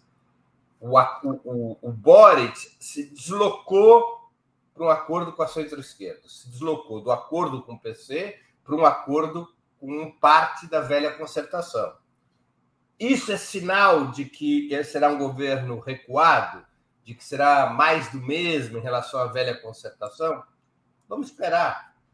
Os sinais, nesse sentido, são o que são. Ele mudou a aliança política dele entre o primeiro turno e a posse dele como presidente. Ele se deslocou à direita.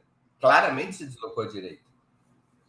Vamos ver o que vai acontecer. Vamos acompanhar, vamos entrevistar, vamos investigar, mas ali vamos dar os 100 dias de.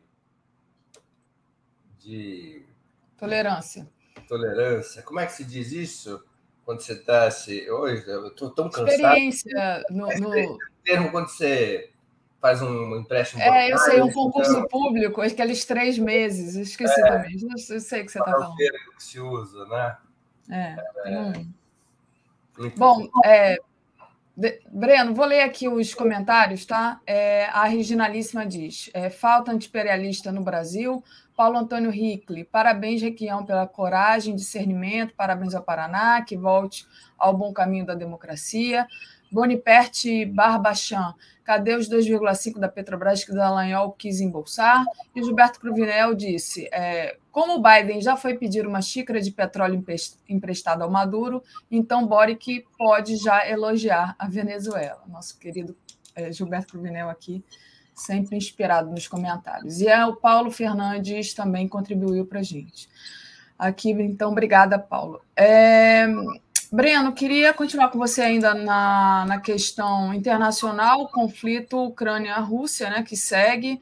A gente tem aí é, uma reunião hoje que disse a Ucrânia pode é, decidir o encontro do Zelensky e do Putin. Como é que você está vendo avançar aí esse conflito? E também teve uma notícia do Blinken condenando o ataque russo à base militar ucraniana, né, é, ali próxima da Polônia. Como é que, quais são as novidades que você traz para a gente na sua análise?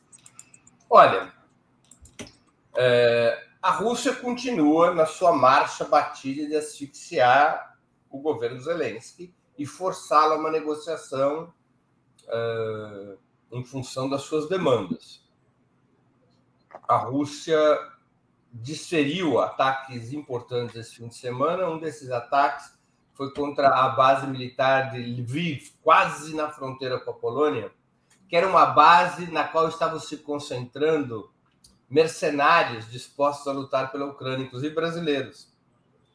Tá, vocês mesmos publicaram um vídeo de um brasileiro que saiu fugindo de Lviv. A base foi destroçada Sim. pelos caças russos.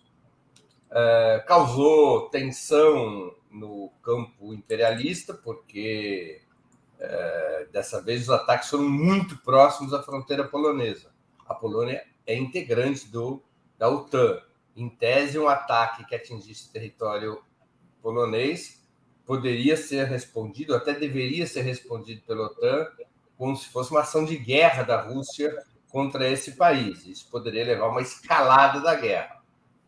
Os russos é, deixaram muito claro com esse ataque a Lviv que eles não vão deixar, mesmo na área ocidental da Ucrânia, não vão deixar pedra sobre pedra das bases militares ucranianas. Eles vão destruir a infraestrutura militar da, da Ucrânia passo a passo, que é o que eles estão fazendo. É, embora haja analistas na imprensa ocidental e analistas estimulados pelos governos norte-americanos e europeus, uh, o Putin, claro, ele quer resolver o problema com rapidez, mas ele fez uma opção estratégica, que é uma intensidade de guerra inicialmente relativamente baixa, para evitar maior desgaste na opinião pública internacional. Quanto maior a intensidade da guerra, maior o número de mortos, maior o número de feridos, maior o número de refugiados. Então, ele fez uma opção por usar muito moderadamente a disposição de forças russas, ou seja, a capacidade militar russa. A Rússia poderia fazer uma opção de destroçar a Ucrânia, só bastava usar sua força aérea de uma maneira mais intensiva. Não fez isso. Ele continua atingindo alvos militares. Não há bombardeio sobre as cidades, nós não temos cenas de bombardeio, bombardeio geral. A contra a contra-propaganda ucraniana e ocidental. Ah, você toma maternidade. Ah, está com o hospital. É claro que numa guerra não existe míssil cirúrgico 100%, né? Só em fantasia de quem lê ficção científica e vem dizer que os mísseis russos têm uma precisão de 115% e que isso acerta, não tem como errar, isso não existe. Tá? Os mísseis eles têm um padrão de desvio, então você pode, mesmo tendo como alvos é, estrutura militar, você pode acabar acertando, infelizmente, alvos civis. Né? Agora, a Rússia continua isso, ela vai demolir a infraestrutura militar ucraniana ou de quem se dispuser em território ucraniano a ajudá-los. Então, eles identificaram ali como um centro de treinamento de mercenários e falaram: nós vamos fazer voar Lviv e quem tiver dentro. Formação duríssima. Eles fizeram pó de Lviv, não sobrou nada. Não sobrou nada do tipo, não venham mercenários, porque vão encontrar morte. Esse foi o recado do Putin. Esse é um problema entre nós e o governo da Ucrânia. A entrada de mercenários será respondida desse jeito. Não vai sobrar ninguém vivo. Foi o recado do Putin. O, o brasileirinho que saiu fugido para a Polônia parece que entendeu o recado, né? Pô, morreu todo mundo. Não sobrou nenhum dos caras que foram comigo lutar do lado da Ucrânia mas não vai sobrar mesmo.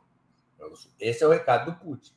Agora, o que, que pretende o Putin, aparentemente? Volto a dizer que eu não tenho contatos diretamente no Kremlin, não partido, não, não converso em russo com o Putin todo dia de manhã, com o Deep State russo, não tenho essa, essas liberdades com o Deep State russo, ou com fantásticos analistas que de tudo sabem. Mas a gente olhando um pouco a, a noticiário, analisando um pouco os dados disponíveis, são todos públicos, não tem.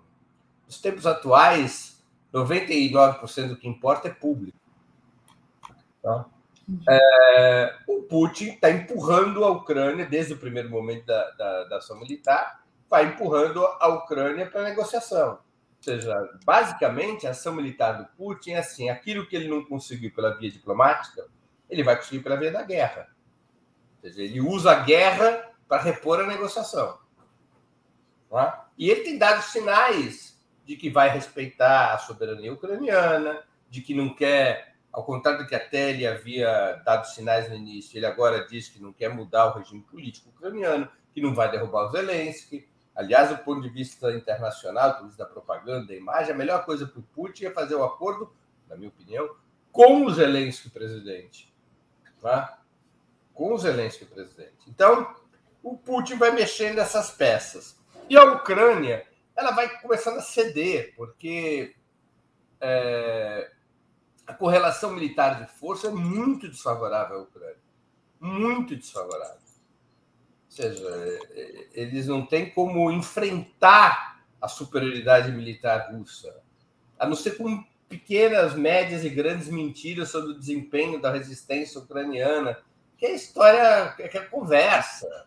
Ou seja, a, a, a Rússia ela vai estrangulando numa estratégia de cerco sobre as grandes cidades, que ela primeiro bombardeia toda a infraestrutura militar, em geral, a infraestrutura militar das cidades, que tem uma longa história de, de guerra, né? Uh, como é o caso da Europa, especialmente do leste europeu, a infraestrutura militar não fica dentro da cidade, ela fica na periferia das cidades. Então, os bombardeios russos eles são todos periféricos nas grandes cidades. Destruir a infraestrutura militar, eles começam a cercar a cidade, a fazer um anel de estrangulamento para acabar com a provisão de quaisquer tipos de mercadorias, de alimentos. Aí eles abrem o corredor humanitário para a população civil sair e vão ocupar a cidade. Eles estão fazendo isso com Kiev. Kiev está já sob o anel de cerco. Já foi destruída grande parte da infraestrutura militar da capital ucraniana. E ele vai ao mesmo tempo que ele acena com negociações, que o Putin coloca na mesa a cara das negociações cada vez com mais força, cada vez com mais força ele ataca a Ucrânia. Há uma relação é, dialética é, entre intensificação da força e negociação. O cálculo do Putin parece ser: quanto mais eu bater, mais rápido vai haver negociação. É um cálculo razoável. Então, já se começa a discutir no, a agência que informou sobre a possibilidade de negociações de uma maneira mais é, cristalina, assim, mais eloquente, não cristalina, eloquente, foi a Reuters. Então, o título que a Reuters deu à matéria causou mais frisson do que expôs a realidade, eu acho. Porque quem lia ontem o título da Reuters parecia que a negociação era uma questão de minutos mas já começa a haver uma disputa sobre quem terá vencido na negociação. Os Estados Unidos começam, não, nossas sanções contra a Rússia estão obrigando a Rússia a negociar. Eles tentam criar um discurso de que teria sido a OTAN e os Estados Unidos que estão obrigando o Putin a negociar. O Putin nunca se recusou a negociar. Quem se recusou a negociar foram os Estados Unidos, a OTAN e o Zelensky. O Putin, tudo que ele queria era uma negociação séria, que nunca lhe foi oferecida. Agora está sendo oferecida, porque senão ele vai fazer voar a Ucrânia. É, é, é, é essa é a lógica desse jogo. Né? Ao contrário, isso é uma coisa importante que eu, eu, peço um pouco de atenção aos nossos espectadores, Daphne, que é assim. É, é vendida uma ideia por certos setores, inclusive de setores da esquerda, de que a ordem mundial é regulada pelo direito. Na verdade, a ordem mundial é regulada pela força militar, ou seja, pela guerra potencial ou efetiva. O direito, ele registra e institucionaliza uma correlação de forças pós-guerra. O direito internacional atual, ele é produto da Segunda Guerra Mundial. Quando o direito ele passa a ser incapaz de conter os interesses de determinadas, determinados estados ou grupos de estados, ou ele se transforma num instrumento assimétrico pelo qual ele é usado para impor interesses sobre outros estados, vem a guerra de novo.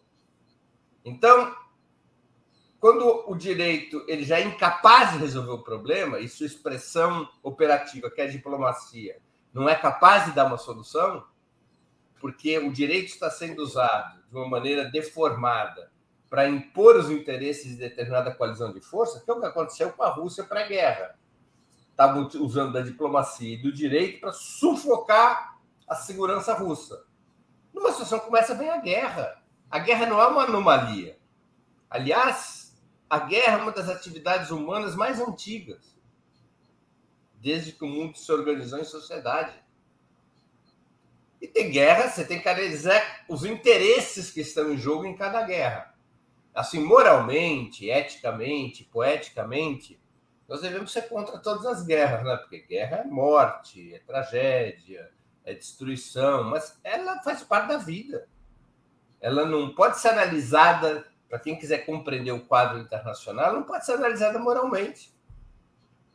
Ela não pode ser analisada moralmente. Ela faz parte, tanto que o von Clausewitz, o famoso militar, estudioso militar alemão, dizia: a guerra é a continuidade da política por outros meios é pelo meio das armas. Não? Então a Rússia recorre à guerra para forçar a negociação. Os sinais são de que a Ucrânia está perto de aceitar, parcial ou totalmente, as exigências russas. Eu não sei se eles vão esperar cair Kiev, e Kiev cairá, ou se eles vão tentar negociar é, antes da queda de Kiev, de Kiev, né? Antes da queda de Kiev. Isso é, um, é, é uma incógnita, é uma incógnita. Para o Zelensky, deixar Kiev cair desmoraliza seu discurso, né? O discurso da resistência ucraniana ele vai para o chão, né? Talvez ele queira apressar a negociação para que Kiev não caia no controle, sob controle russo. Uhum. Agora, é a guerra gerando direito e diplomacia. Quer dizer, é, o Putin foi deixado sem alternativa. Entendi. Hum. Deixa eu agradecer aqui. Nossa, tá dando eco, não sei porquê. Peraí, deixa eu afastar um pouquinho aqui. Deixa eu agradecer ao pessoal que está acompanhando a gente aqui, pedir para o pessoal deixar o like, compartilhar essa live, muito importante também. Quem puder, faça uma assinatura solidária em brasil247.com.br apoio. Quem puder, torne-se membro aí do YouTube. Ah, vamos lá. O Dilson Antunes faz uma pergunta que eu peço para você guardar e responder daqui a pouquinho, quando eu acabar de ler os superchats. Ele diz: Breno e Daphne, já perguntei várias vezes e ninguém me respondeu se Putin é de direita ou de esquerda? É, essa pergunta do Dilson, né, também é, eu acho que pode se associar também a essa. Não é uma guerra, mas uma discordância de muitas análises dentro da própria esquerda, aí que você já até tocou um pouco sobre isso, né? A Vanderlei Queiroz, Breno sempre joga água gelada na esperança. Eu acho que quando você falava ali do Boric, ele, ele fez esse comentário. A Graça diz que valoriza muito suas opiniões. Miguel da Silva acelera Putin. Abraços aqui da Sérvia. É, Nilson de Barros Abreu. Um amigo meu, Andrés Cancimance, foi eleito na Colômbia pelo departamento de Putamayo, pelo pacto. E o Gilberto Cruvinel, Breno, terminada a guerra, as sanções serão levantadas ou Biden quer derrubar Putin? Ele pergunta. Então, é a pergunta do Dilson, se o, se o Putin é de direita ou de esquerda, e a pergunta do Gilberto sobre as sanções, se vão ser derrubadas ou não, se o Biden quer derrubar o Putin. Olha, é... O Putin é um nacionalista grão-russo. Em termos de política interna, ele não é de esquerda. Mas ele não é um neoliberal. Tá? Ele construiu, ele forçou uma transição na Rússia entre o neoliberalismo do período Yeltsin, nos anos 90, para um capitalismo de Estado. Retomou para o Estado certas empresas estratégicas, tomou medidas que aumentaram a renda é, da classe trabalhadora russa, retomou direitos econômicos e sociais da classe trabalhadora, mas ele é fundamentalmente o líder de um bloco burguês é, que faz parte da restauração capitalista que ocorreu na Rússia depois de 1991. Sim, eu, se nós formos simplificar, o Putin é um homem de direita, não é um homem de esquerda, se nós entendermos de esquerda como quem defende o socialismo. É, ele é um homem de direita, mas ele não é um neoliberal, ele é uma direita nacionalista. Uma direita nacionalista. Do ponto de vista externo, aí vem a contradição, porque nós vamos ter que conviver com ela. É, do ponto de vista externo, ele é um anti-imperialista e, portanto, um aliado da esquerda da esquerda, é. ao menos da esquerda anti-imperialista. É, isso dá uma nó na, um nó na cabeça dos brasileiros, porque para a gente, né, ser nacionalista aqui também é ser de esquerda, mas a direita pode ser nacionalista. A gente vê, de, né, no, nos outros países a direita é nacionalismo, é porque a direita aqui é entreguista. do Brasil. exatamente, exatamente. Eu acho que o problema é esse, que as pessoas ficam na dúvida, né? É, existe uma direita nacionalista. É. Então, do ponto de vista internacional, Putin é um anti-imperialista. Nós... Quer ver uma outra contradição? A República Islâmica do Irã. Internamente, é muito reacionária, né? Sim. Não digo apenas no que, no, no que tange aos direitos das mulheres, que é o que a imprensa ocidental mais evidencia, o que inclusive tem muita falsidade, é, que o Irã é até um país onde as mulheres têm mais direitos do que nos outros países árabes que não são xiitas, né? do que nos países sunitas, tipo a África da Arábia Saudita. É, mas é um regime reacionário, é, um, é um estado, um estado, uma sociedade capitalista, um Estado burguês muito reacionário, é uma teocracia o Irã. Mas, internacionalmente, o papel do Irã é anti-imperialista. E, portanto, internacionalmente, o Irã o governo iraniano é um aliado, ao menos da esquerda anti-imperialista. Então, é, para você determinar a marca de corte, não necessariamente na história humana, a marca de corte da política interna coincide com a da política internacional. Às vezes não coincide.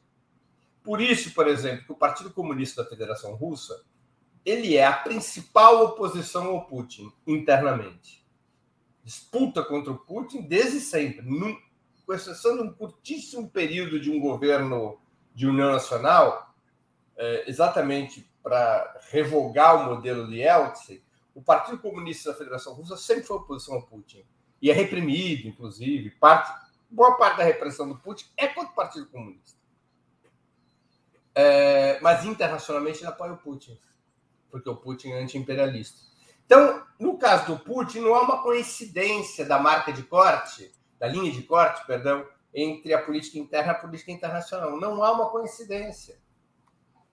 Então, a gente tem que lidar com essa situação entre é, uma aliança com forças anti-imperialistas que não são de esquerda internamente. Eu citei o caso da República Islâmica do Irã, eu posso citar vários casos. Né? Por exemplo, a Turquia, há 100 anos atrás. Ela, a Turquia moderna, é, laica, republicana, saiu do califado ali da, do Império Otomano, tinha como seu líder é, Mustafa Atatürk,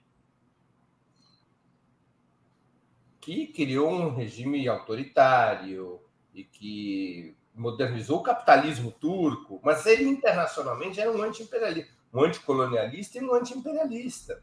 Depois nós tivemos o Nasser, né, o Mustafa Kemal Atatürk, que é o pai da República Turca. Vai para a Turquia, tem lá Atatürk, tudo que é o aeroporto chama Atatürk, os bairros chamam Atatürk. Agora está caindo a fama do Atatürk, porque o Erdogan ele representa é, as forças islâmicas que se recuperaram. Aliás, você sabe de onde vem a expressão Deep State, Daphne? Não. Vem da Turquia dos anos 90. Ela não tem nada a ver com o estudo do imperialismo. Esses. É... Os Estados Unidos é um país curioso, né? eles terceirizam papers sobre a política interna e internacional para certas corporações. Agora, o cara, os caras que são pagos para fazer esses estudos, eles têm que inventar novidades, né? Para justificar o pagamento. Então, eles criam esses termos que, são, que depois são usados pelas pessoas mundo afora. São todos termos de origem americana, né? Deep State e outros que tais que eu nem me lembro porque eu não levo a sério.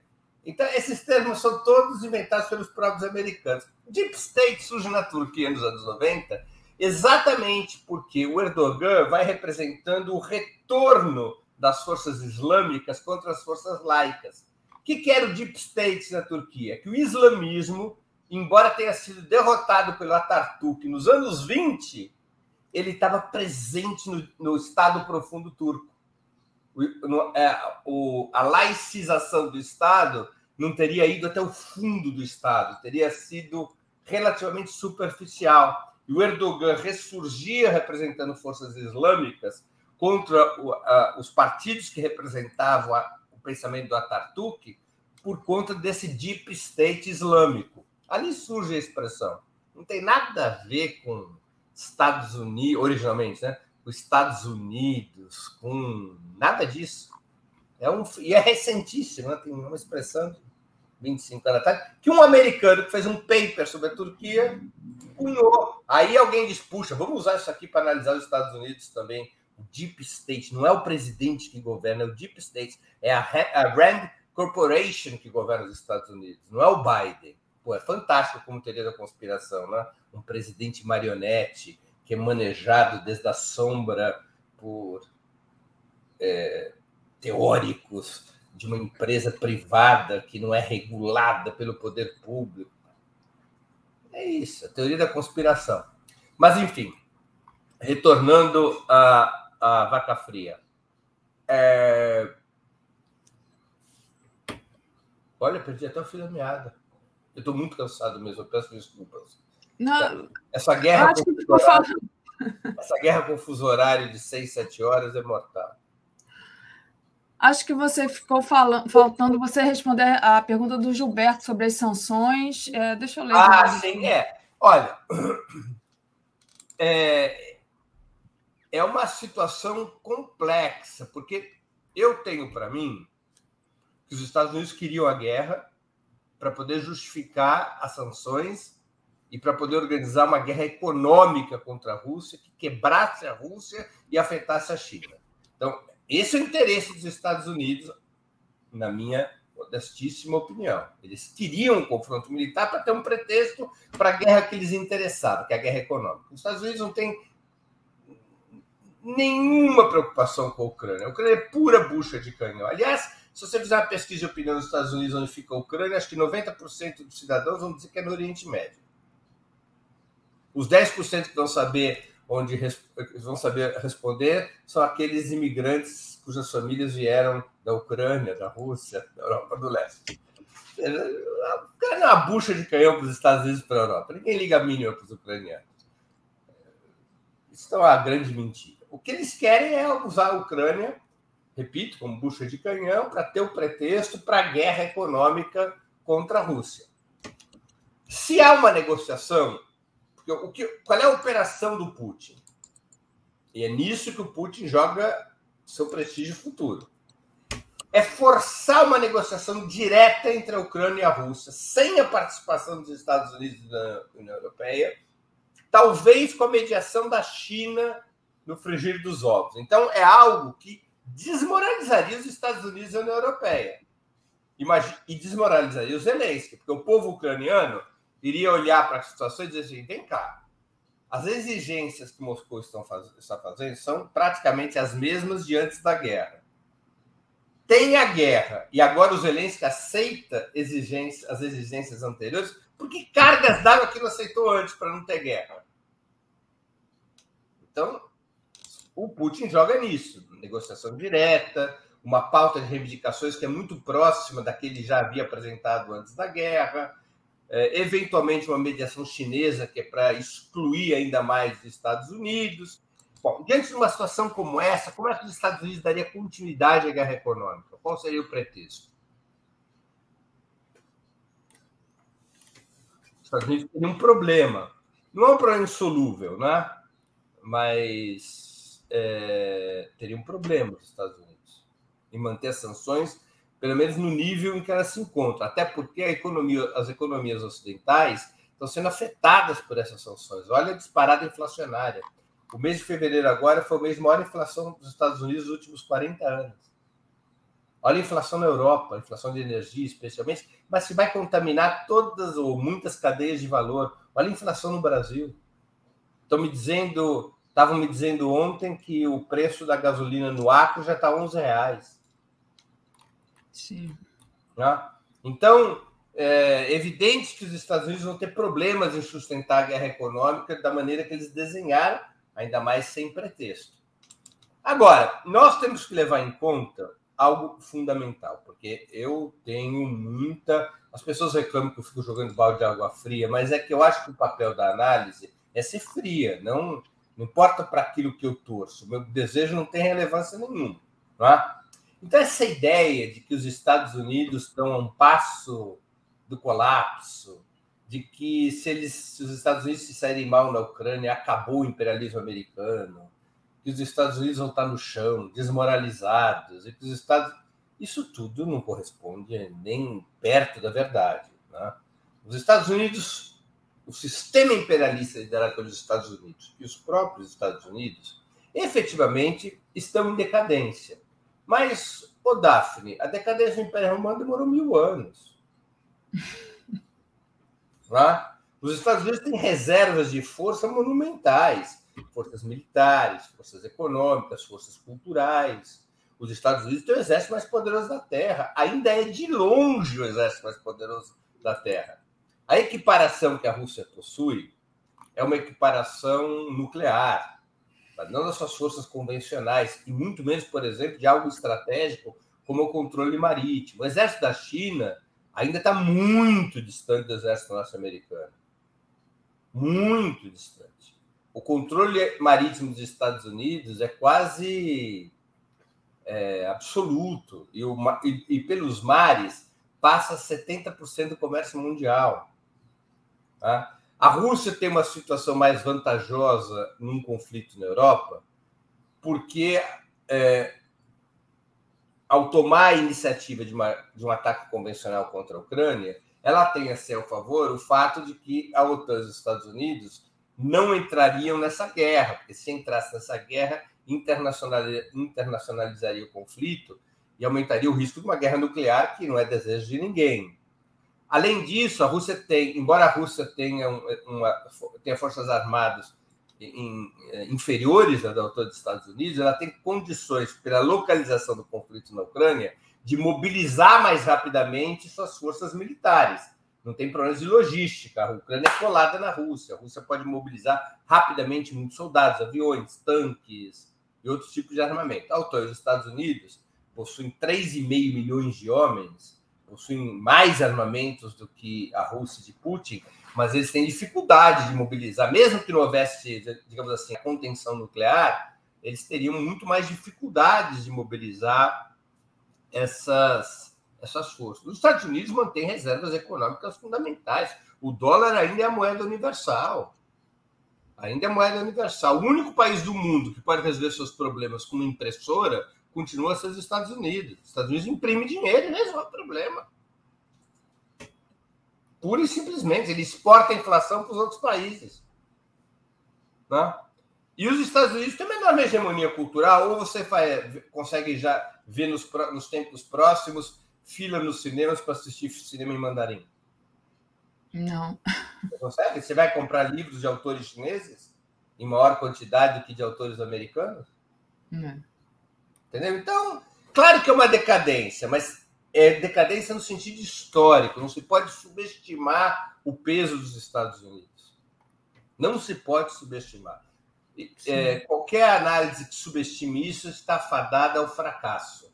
Os Estados Unidos possuem muitas reservas de força.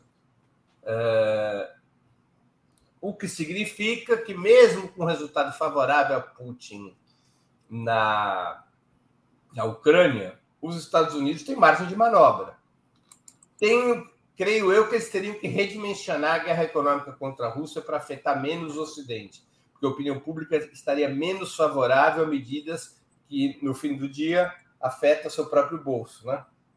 Então, creio que os Estados Unidos teriam que lapidar essas sanções para ficarem mais palatáveis para o seu próprio público.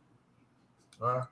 Uh, e os Estados Unidos têm um controle sobre a isso é fundamental, né? Sobre a guerra de narrativa, porque eles Sim. transformam uma derrota num nada. Eles perderam na Síria, por exemplo, mas virou um nada na narrativa, na disputa de opinião pública mundial. A derrota deles na Síria não existiu.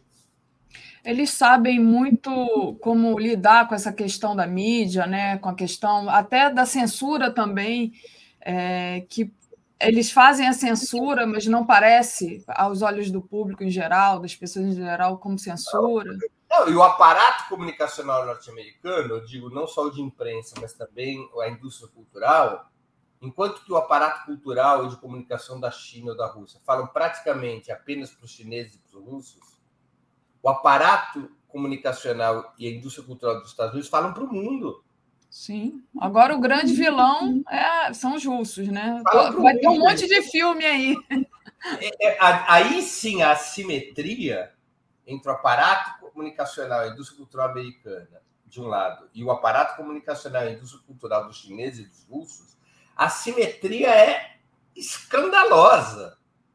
É uma simetria que não dá nem para enxergar. É muita diferença. Eles são capazes de mover uma, uma, uma, uma artilharia informativa e cultural que transforma a derrota em vitória. Ou que, quando não dá para transformar a derrota em vitória, desaparecem com o tema. Então, é, é, essa, esse elemento deve ser levado em conta também.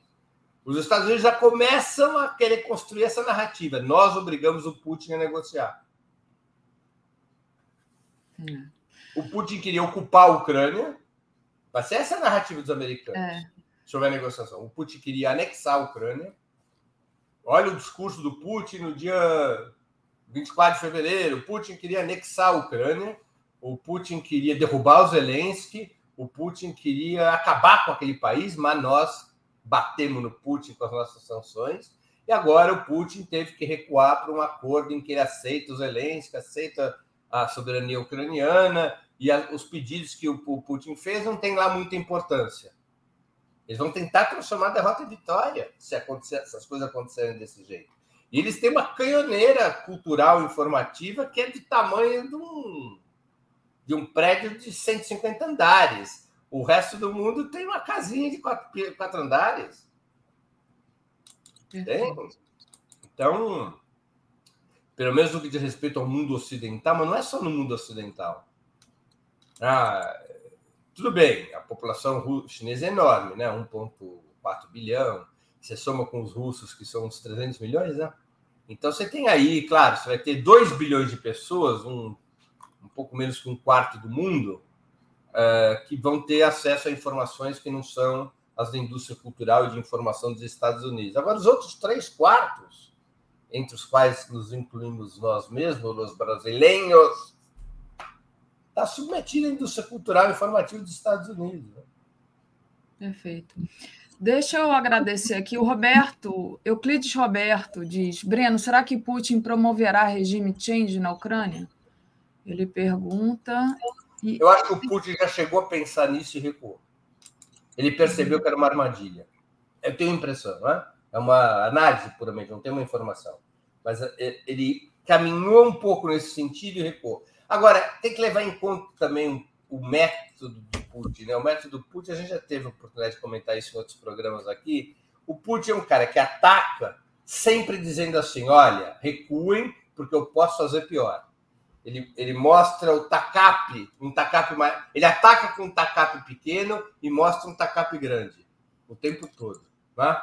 Então, quando no discurso dele ele falou em desnazificação, desmilitarização, de que a Ucrânia nem bem era um país, que a Ucrânia era parte da, da, da Rússia historicamente. Ele está mostrando um tacape grande do tipo: ó, ou vocês recuam e aceitam os termos que nós estamos propondo, eu vou vir com um tacape maior, eu vou acabar com o país de vocês, vou acabar com o governo Zelensky. Então, é um pouco método, né? Do tipo, cedam agora, porque amanhã será pior. Perfeito. É o jeito de lidar. Os russos. É... Você sabe, os russos não são culturalmente paz e amor. Não possuem a cultura da compaixão. Não foram formados nessa cultura. Não foi, não, não é essa, não é estruturante da cultura russa é, em nenhum período essa ideia da empatia. Porque é um povo que construiu um Estado, são povos que construíram um Estado em permanente conflito. A guerra é o seu é a sua essência. Perfeito. É, queria só fechar aqui o microfone. Queria dizer ao Ricardo que eu perdi aqui o, sobre, o sobrenome dele, que o que ele falou sobre o comentário dele sobre o Putin e é, ser na, é, de esquerda ou de direita é o tal do mansplaining, né? Quando você pega alguma coisa que a mulher falou e tenta reexplicar para ela mesma como se fosse a opinião dele. Então, É só dar esse toque que isso que você fez é machismo. E mas não lembro aqui, eu perdi o nome dele. O Marcos Ricari Toyama mandou aqui um super sticker para gente. Sebastião Roberto de Oliveira, o que sabemos é limitado e o que não sabemos é infinito. Preciso espalhar o conhecimento de ataques com venenos. Ele diz que está sendo envenenado que não é esquizofrenia, que precisa de ajuda externa, pois acredita em miliciano e não em polícia. E cita aqui o nome da Marielle. Tiago Santos é, colabora aqui com a gente, sem mensagem. A Vanusa dá boa tarde, ela que está falando lá da Europa. Boa tarde, Vanusa. E é, eu acho que. Ah, o Euclides Roberto mandou aqui também Mustafa Kemal Atatürk, lembrando aqui é, quando o Breno falava sobre esse assunto. Breno, vou passar para você é, trazer a sua programação do Opera Mundi dessa semana. Ah, desculpa, Breno, eu fechei seu microfone, estava dando eco. Pode falar. Vamos, vamos aqui primeiro, então, para o 20 minutos.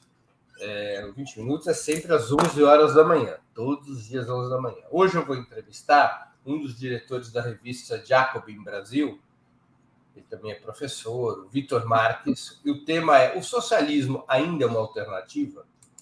Então, uma conversa cujo título já diz do que se trata, ou seja, a esquerda. Faz sentido a esquerda continuar sendo anticapitalista? Faz sentido a esquerda no Brasil e no mundo propor essa alternativa socialista, ou o papel da esquerda hoje é melhorar o capitalismo, é reformar o capitalismo? Qual o caminho, o projeto que a esquerda deve ter? Hoje, às 11 horas, Vitor Marques será entrevistado da Jacob Brasil, principalmente sobre esse tema. Amanhã, Daphne, eu vou fazer um 20 minutos análise, todas as terças é o 20 minutos análise, que é uma exposição minha é, o pacifismo é a solução para o mundo? Vamos, vamos discutir se o pacifismo é progressista ou regressivo. Se o pacifismo é, é um conjunto de ideias que ao, qual vale a pena aderir ou é apenas uma fantasia sobre como o mundo funciona. Né? É, então, o tema de amanhã é esse. Especialmente, eu vou discutir se a esquerda deve ser pacifista ou não, amanhã às 11 horas. Na quarta-feira, eu entrevisto o deputado federal do PT de São Paulo, Paulo Teixeira, secretário-geral do PT, sobre federação partidária. Federação partidária é útil para a esquerda? É o tema do programa da quarta-feira. Na quinta-feira, eu entrevisto o, o, professor Hugo Albuquerque, outro jovem intelectual de muita preparação. É, ele também é da Jacob, coincidentemente, também é da Jacob. É uma semana com dois expoentes da Jacobin sendo entrevistados. O Hugo Albuquerque, o tema principal com ele é a nova ordem mundial será multipolar? É uma discussão muito importante de hoje, né? Ou seja, a quebra da unipolaridade, que foi aquele regime que os Estados Unidos deitou cartas desde 1991 até agora. O fim dessa unipolaridade será substituído pela multipolaridade ou será substituído por uma nova bipolaridade como existia pré-91. Uma nova bipolaridade que seria entre os Estados Unidos de um lado, a China e a Rússia do outro, e países como o Brasil teriam que escolher com quem se aliar. Então, esse é o tema principal da conversa com o Albuquerque na quinta. E na sexta-feira, também às 11 horas da manhã, eu vou entrevistar a grande deputada Luísa Erundina, do PSOL de São Paulo. A esquerda brasileira está longe do povo? Vamos conversar sobre aquela crítica, quer dizer, sobre o tema levantado, entre outros, pela crítica do Mano Brown ao PT e à esquerda brasileira, que está longe do povo. A Luísa Erundina foi um dos quadros mais representativos dos movimentos populares nos anos 70 e 80. Com base nessa representação, ela foi eleita prefeita de São Paulo em 1988 é, então, é uma, uma mulher de muita lucidez e experiência é, para conversar sobre isso. A esquerda brasileira está longe do povo. No Sub-40 dessa semana, eu vou entrevistar na quinta-feira, às sete horas da noite, o pastor Henrique Vieira. Ele é pastor evangélico, um quadro jovem do, da, do movimento evangélico. Ele é um, um pastor progressista, há progressistas entre os evangélicos, E o tema do Sub-40 com ele é Deus é de direita ou de esquerda? Vamos discutir essa relação entre religião e política. Então, esses são os seis programas pilotados por mim essa semana. Fora isso, hoje, às sete horas da noite, nós temos o Roda Mundo, que é a mesa é, semanal do Opera Mundo sobre questões internacionais, normalmente coordenado pela Fernanda Fogelini, ela está de férias, quem está coordenando nas férias dela é a Vanessa Martina Silva. Uh, e amanhã, às sete horas da noite, nós temos o Rádio Troika, que é o podcast também semanal, uh, com os correspondentes do Opera Mundi em vários países. Então, essa é a programação uh, da semana, Daphne. Maravilha, Briana. Obrigada. Te agradeço demais aqui suas análises e até semana que vem. Valeu. Até semana que vem. Bom dia, boa semana a todos e a todas. Valeu.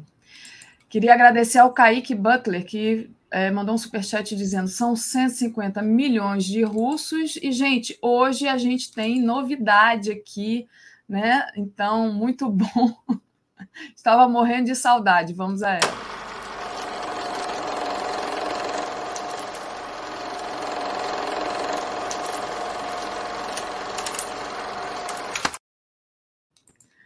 Uau! Tereza Cruvinel. Tudo bem, é Tereza? Para mim, hein? Surpresa, legal. É, tem aí um, uma vinhetinha agora, quando você ah. entra. Tá faltando a locução, né? Comentários de Tereza Cruvinel, que ah, é legal. todos Agradeço vocês. Isso aí toda a equipe que produziu, tá? É, do ator Gisele até o artista gráfico aí que fez. Foi o Conde, foi o Conde que fez as vinhetas. Ah, então, foi. Obrigada. É. Legal, tudo Beleza. bem? Tudo bem, que saudade, né? O pessoal ficava perguntando muito que todo dia, cadê a Tereza? Cadê a Tereza? Bom, Tereza estava de férias, voltando hoje.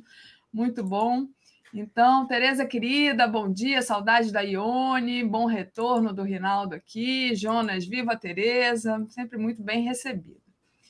Tudo bem, gente. É isso, né, Tereza? Como é que foi de férias? É, tem que fazer uma pausazinha, né, de vez em quando, para recarregar os neurônios, né? Hum. Espero ter feito isso. Acho que maravilha. Então está aqui a Renata também, dando boas-vindas. Todo ah, mundo... Renata Rubim, beijo, Renata. É. Ah, o André também, saudades, Tereza, estava todo mundo com saudade. Tereza, vou começar hoje com você pedindo para você fazer um comentário. É, quatro anos né, de assassinato da Marielle, ainda sem respostas, é alguma coisa que é, a gente acho que tem que continuar cobrando, né, Tereza? Pois é, quatro anos, é, e esse silêncio, essa, essa, essa blindagem né, que existe em torno dos mandantes, o que só reforça a ideia de que os mandantes são muito poderosos, né? Obrigada aí, Marília. Só podem ser pessoas muito poderosas, né? Para ser tão, ser tão protegidas o, o é, os executores né, de, do crime já foram identificados, acho que tem, é, tem um ou dois que estão presos, mas nunca revelaram os mandantes. Investigações nunca chegaram aos mandantes. Né? É, então, assim, é, essa é uma dívida é, grande para com a justiça, para com o sentido de justiça né, nesse país. Uma, uma chaga, é, um crime dessa natureza, dessa repercussão, né, dessa brutalidade, é um crime político, é, e ficar é, impune esse tempo todo. Então é isso. Sabe, precisamos continuar dizendo quem matou Marielle, quem matou Marielle, quem matou Marielle. Exatamente, Tereza. Tereza, deixa eu agradecer o pessoal aqui que está enviando não só mensagens comuns dizendo que você é muito bem-vinda, que estava com saudade, mas também os superchats. O, o Euclides Roberto disse que, graças, cansado de ficar viúvo da Tereza. Imagina eu, Euclides. O Daniel. Bom, não, tenho certeza de que vocês passaram muito bem aí. Eu não sei quem foram. Ah, os, não, sim. Os não, substitutos, mas tenho é, certeza que vocês passaram bem. Foram ótimos, né? Mas, enfim. Mas é claro que a gente tem já uma familiaridade aí, é. né? Tem essa, essa turma aí que está se manifestando, já pessoas que já estão conosco é. aí há algum tempo. Ah, o Daniel diz: Tereza, bom dia e boa noite. Não é a mesma, mesma coisa sem você. E a Marília também, bom dia, meninas. Tereza voltou, maravilha. Então, Tereza, é muito bom ter você aqui de volta. Ah, peraí, tem outros dois aqui que eu vou colar, do Kaique, bem-vinda, Tereza Cruvinel, e é, a nossa Socorro, Maria do Socorro, Socorro. Tereza Cruvinel, ótima jornalista, ótimas análises, exatamente. E aí, Tereza, queria que você, né, você ficou é, de férias aí nessa, nessa questão, quando começou esse conflito na Ucrânia, né, Rússia e Ucrânia, e a gente não ouviu ainda seus comentários a respeito disso. É, queria que você começasse comentando sobre isso hoje. É, esse domingo é, vai, foi falado né, pelos portas-vozes que os dois países estão aí avançando para um cessar-fogo. Né? A gente sabe que é prematuro, a gente estava aqui ouvindo o Breno a prever o, o enfim, a, o, fim, o fim desse conflito, né? a Rússia atacou a cidade de Avovri, a fronteira com a Polônia. Yavroviv, Yavroriv, ah, não sei. Yavoriv. Yavoriv, é isso.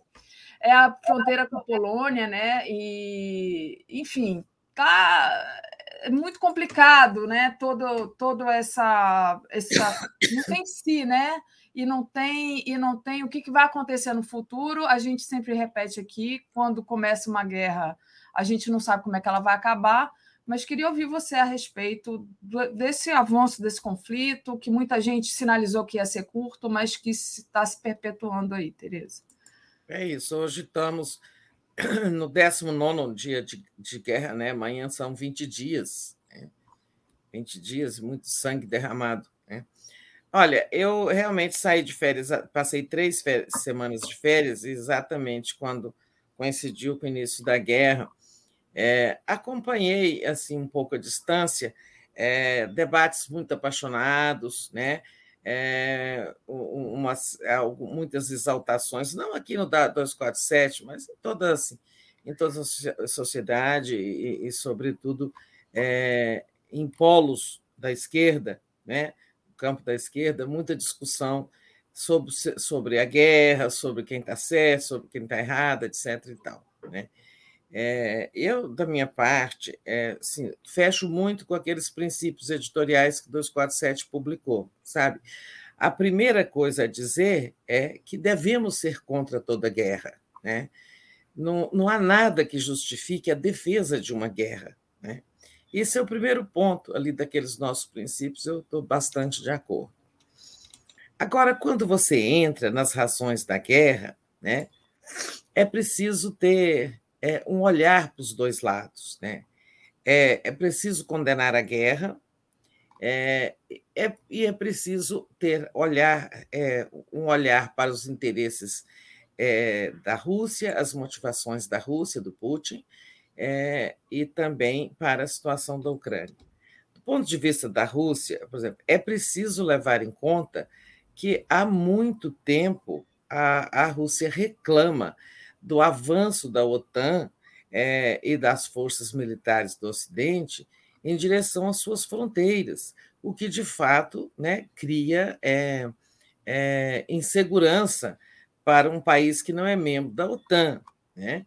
É, então, essa é uma, uma questão. A outra que envolve é, a Rússia é que, de fato, né, como todo mundo que viu aí os filmes sobre a história recente da Ucrânia, que começa em 2013, sabe que ali tem guerra híbrida, que o Ocidente ali atuou é, em favor da extrema-direita, que quando Putin fala em desnazificação, ele está se referindo a grupos de extrema-direitas infiltrados no aparelho policial, até no parte, setores do governo, é, e que são setores anti-Rússia. Né? É, existe tudo isso.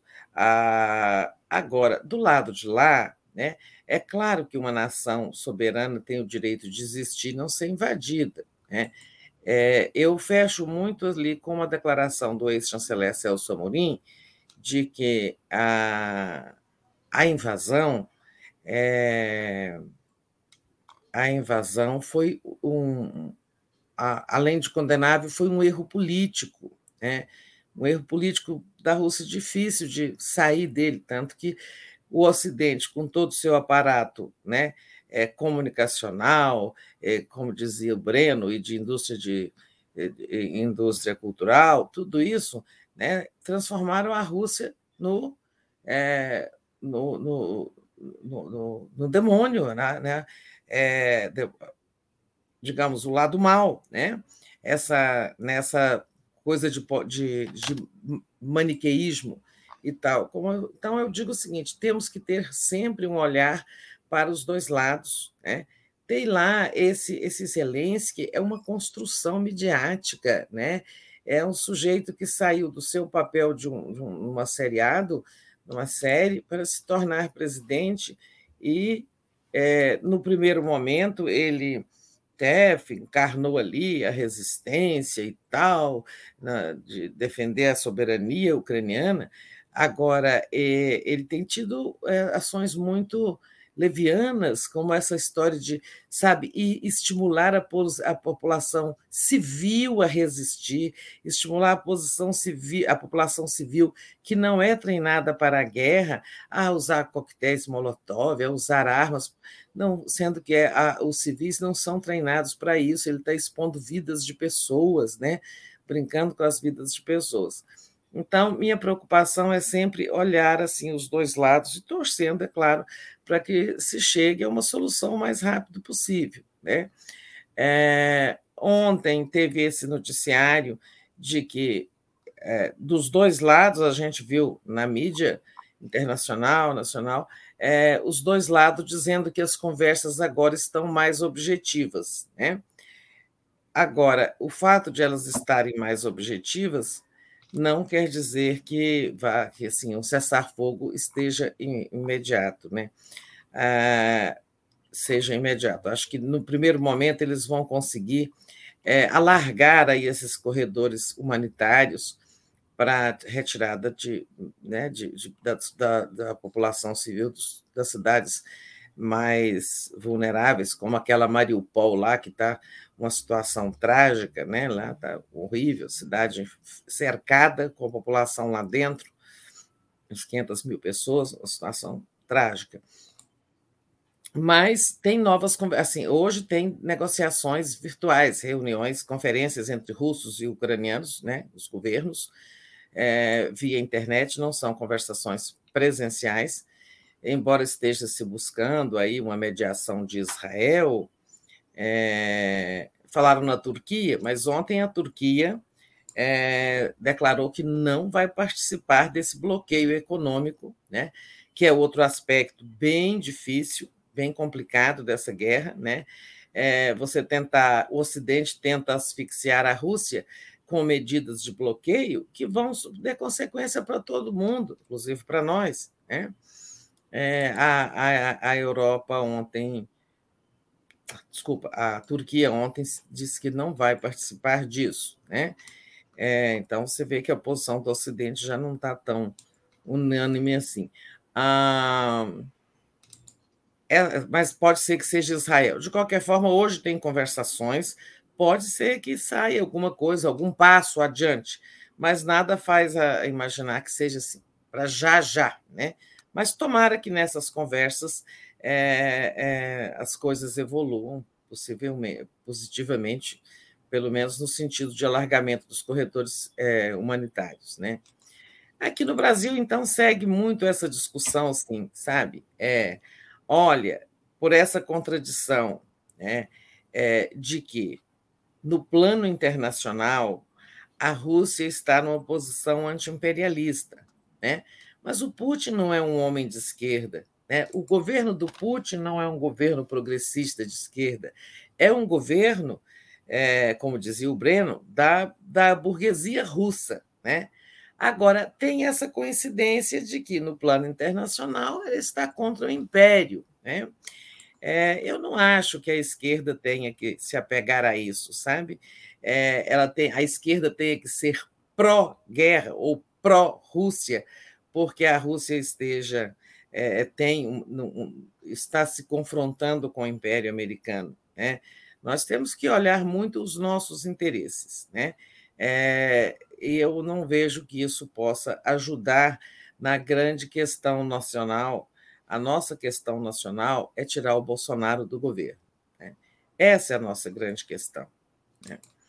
É, mas eu não vou entrar assim nessa discussão com a esquerda, é, que sabe tem que apoiar a Rússia. Eu acho tudo isso uma bobagem, sabe? Eu acho que é, nós temos que condenar a guerra, torcer pelo fim da guerra, né? É, acho que o Brasil não foi bem, tá? Não foi bem a, a posição da, da, da, política externa brasileira, né? Veja bem, o, o, lá na ONU, eu acompanhei bem as discussões da ONU, é, lá, as da, e as posições da delegação brasileira. Aliás, meu filho trabalha na delegação brasileira, então eu sou digamos assim, sou bem assessorada nesse aspecto. Eu fico perguntando, né? não que ele me dê informações, mas fico perguntando o que, é que significa isso, né? E tal. E depois eu fico lendo é, os embaixadores com quem eu convivi é, bastante, né? Como Recupero, é, Celso Laffer, Celso Amorim, né? É, quem mais? é, Rubens Barbosa, são todos embaixadores com quem eu convivi muito, que hoje são sêniores, estão fora, né, já se aposentaram, mas são grandes autoridades. E vi muitos deles apontarem isso. Uma coincidência, assim, eu, Azambuja, Marcos Azambuja, são todos embaixadores que eu conheço, com quem convivi, que eu respeito. Né? E eles apontam essa, essa coisa assim, né? É, o Brasil é, é votou né, pela moção de, aprovada por 141 países de condenação à invasão russa. Tá? É, votou. Depois, o Brasil foi o único dos cinco países dos BRICS que votou pela condenação. Os outros foram pela neutralidade. neutralidade. Quais são os outros? é, é, bom, é a Rússia, BRICS, B de Brasil, R, que é a própria Rússia, I de Índia, é, C de China e S de South África do Sul. Né? E, então, os BRICS, só o Brasil votou pela condenação. Né? Os outros, tirante a Rússia, claro que é interessada, os outros voltaram, é, votaram pela neutralidade. Né? Depois, é, o Brasil é, votou. Não, não é votou. Eu, é, depois de ter votado pela, condenando a invasão, é, o Brasil é, fez críticas às, às sanções econômicas contra a Rússia, né? É, e está tá criticando muito também aí essa é, toda essa ação junto aos organismos internacionais, OMC, FMI, para excluir, deletar a Rússia, cancelar, como se diz na linguagem jovem. É, então, é, esses embaixadores apontam isso. Né? É, uma, o Brasil teria tido mais. É, teria tido mais, é, digamos, melhores resultados do ponto de vista dos seus interesses se ele tivesse ido para a neutralidade, né? É, desde o início ele tivesse votado pela neutralidade. Acontece que nós não estamos num governo normal, né? Como o Bolsonaro tinha ido na hora indevida a Moscou se encontrar com Putin, né? O Brasil estava, digamos, sem moral para votar pela neutralidade, que seria mais coerente com a sua posição histórica, com a posição histórica da diplomacia brasileira. Né? É, é, então, um voto de neutralidade teria. Assim, o Brasil está apoiando a Rússia. Né? O Bolsonaro, indo a Moscou, ele dificultou né, a, posição, a posição do Brasil. Né? E é claro que todo mundo sabia que a invasão poderia acontecer e que isso ia cair na Assembleia Geral da ONU ou no Conselho de Segurança e que o Brasil teria que dar seu voto. Né? Então, o Bolsonaro, mais uma vez, atrapalhou. A posição do Brasil não foi a, não foi a melhor. É claro que é, o, o, acho que as posições do embaixador é, Ronaldo Costa Filho, né, que é o nosso embaixador junto à ONU, ele faz observações muito pertinentes, né? Ele, to, as suas intervenções são muito lúcidas, muito inteligentes, né? Mas aí já não dependia dele, né? É, por exemplo, o voto pela neutralidade já era uma questão de Estado e criou aquela tinha essa dificuldade. Bolsonaro acabou de voltar da Rússia isso que eu queria comentar também sobre a posição é, do Brasil. Né? Agora está aí, os, é, as consequências econômicas estão vindo, né? Vimos aí, aí o tarifaço energético, né? De preço Sim. de gasolina e tudo mais. E os, o Brasil, né, essa notícia de hoje, do, valor econômico, que os Estados Unidos fizeram um apelo para o Brasil aumentar a produção do petróleo, do pré-sal, para, com isso, contribuir para a redução do preço do barril internacional. E o Brasil concordou em aumentar a produção do pré-sal, né, atendendo esse apelo americano. Né. No entanto, para a reduzir o preço de combustível para brasileiros, não foi tomada nenhuma iniciativa concreta, né? Tivemos aí praticamente 20%, de, 25% de aumento no diesel e quase 20% na gasolina. É, e, e, o que, que se fez até agora? Nada. Eu estou até pulando um ponto, já entrando logo nesse, sabe, É, nada, né? Aprovou-se esse projeto aí que mexe com o ICMS, que o Bolsonaro sancionou na sexta-feira. Isso vai fazer cócegas, né? Nem cócegas fará no, no preço da, da gasolina. Né? É, as consequências estão aí. Inflação agora, ó, preparemos. A maquininha vai voltar a trabalhar nos supermercados. É, é, e aí, né, Tereza, tem essa questão. O Bolsonaro, na semana passada, ele disse que estava cansado de ser presidente, né? Quer dizer, ele entrega aí para o. Ah, é Uhum. Ele disse isso. Ele entrega aí para. atende aos interesses do governo americano, mas não sei se ele está preocupado realmente com a imagem dele no Brasil. O fato é que tem a questão do Luna e Silva, né, que é o presidente lá da, da Petrobras. Petrobras, e parece que ah, ele pode ser trocado, né? Esse presidente que o tempo todo fez o que foi colocado lá para fazer, né? Ele não mexeu em nenhum momento com o, o PPI, que é o preço, a, a, o preço do petróleo, preço dos combustíveis atrelado ao dólar, né? E não parece que ah, então o Bolsonaro agora culpa o Lula em Silva, né? E ele, ele mesmo falou que não era. Ele falou também semana passada, não sei se você viu, que ele falou que ele não podia fazer nada. Ele falou isso também, teve essa também. Ah, eu não posso fazer nada.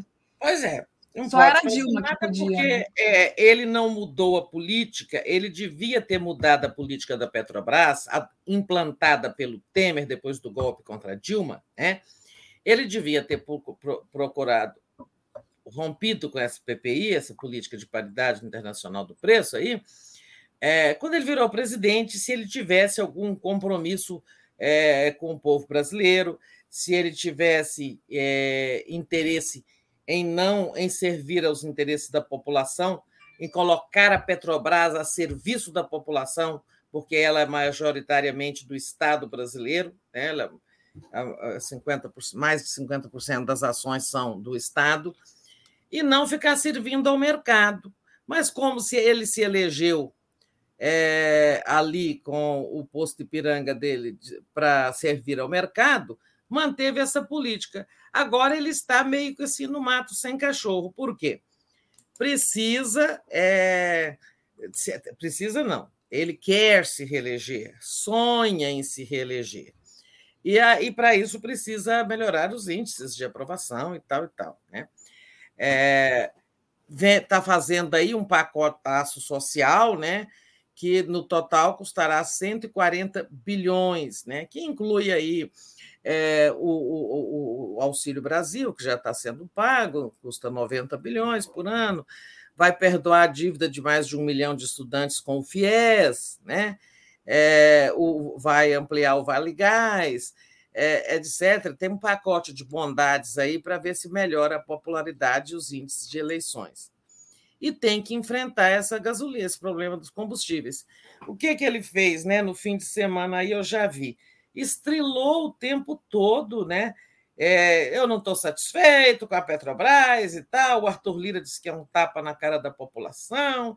Pererê reclamou muito da Petrobras, disse que ninguém é insubstituível quando perguntaram se ele pode tirar o Luna e Silva, mas que não está com nenhuma intenção. Eu não interfiro, eu nunca interferi, eu não interfiro. Que o povo brasileiro precisa saber que quem manda é a Petrobras, a que a empresa tem autonomia nessa gestão. Eu digo que ele está no mato sem cachorro porque é o seguinte: é, depois de ter dado aval a essa política, praticado essa política de preço esse tempo todo, é, como se fosse a legítima, a melhor e tudo mais, uma política que, convenhamos, só atende ao interesse. Aliás, ele disse isso, né? O próprio Bolsonaro disse isso, que a política da Petrobras está boa para os investidores, mas ruim para o povo brasileiro. Né? Olha, isso que os seus adversários, de Lula né, aos deputados, a, a, qualquer opositor ou qualquer crítico do, do, do governo Bolsonaro, sempre disseram: essa política aí é para engordar dividendos. Eu até brinco assim: lembre-se, cada vez que você encosta seu carro na bomba, você está ajudando a botar dinheiro no bolso do acionista da Petrobras, acionista privado, seja ele brasileiro, americano, estrangeiro e tal. Né?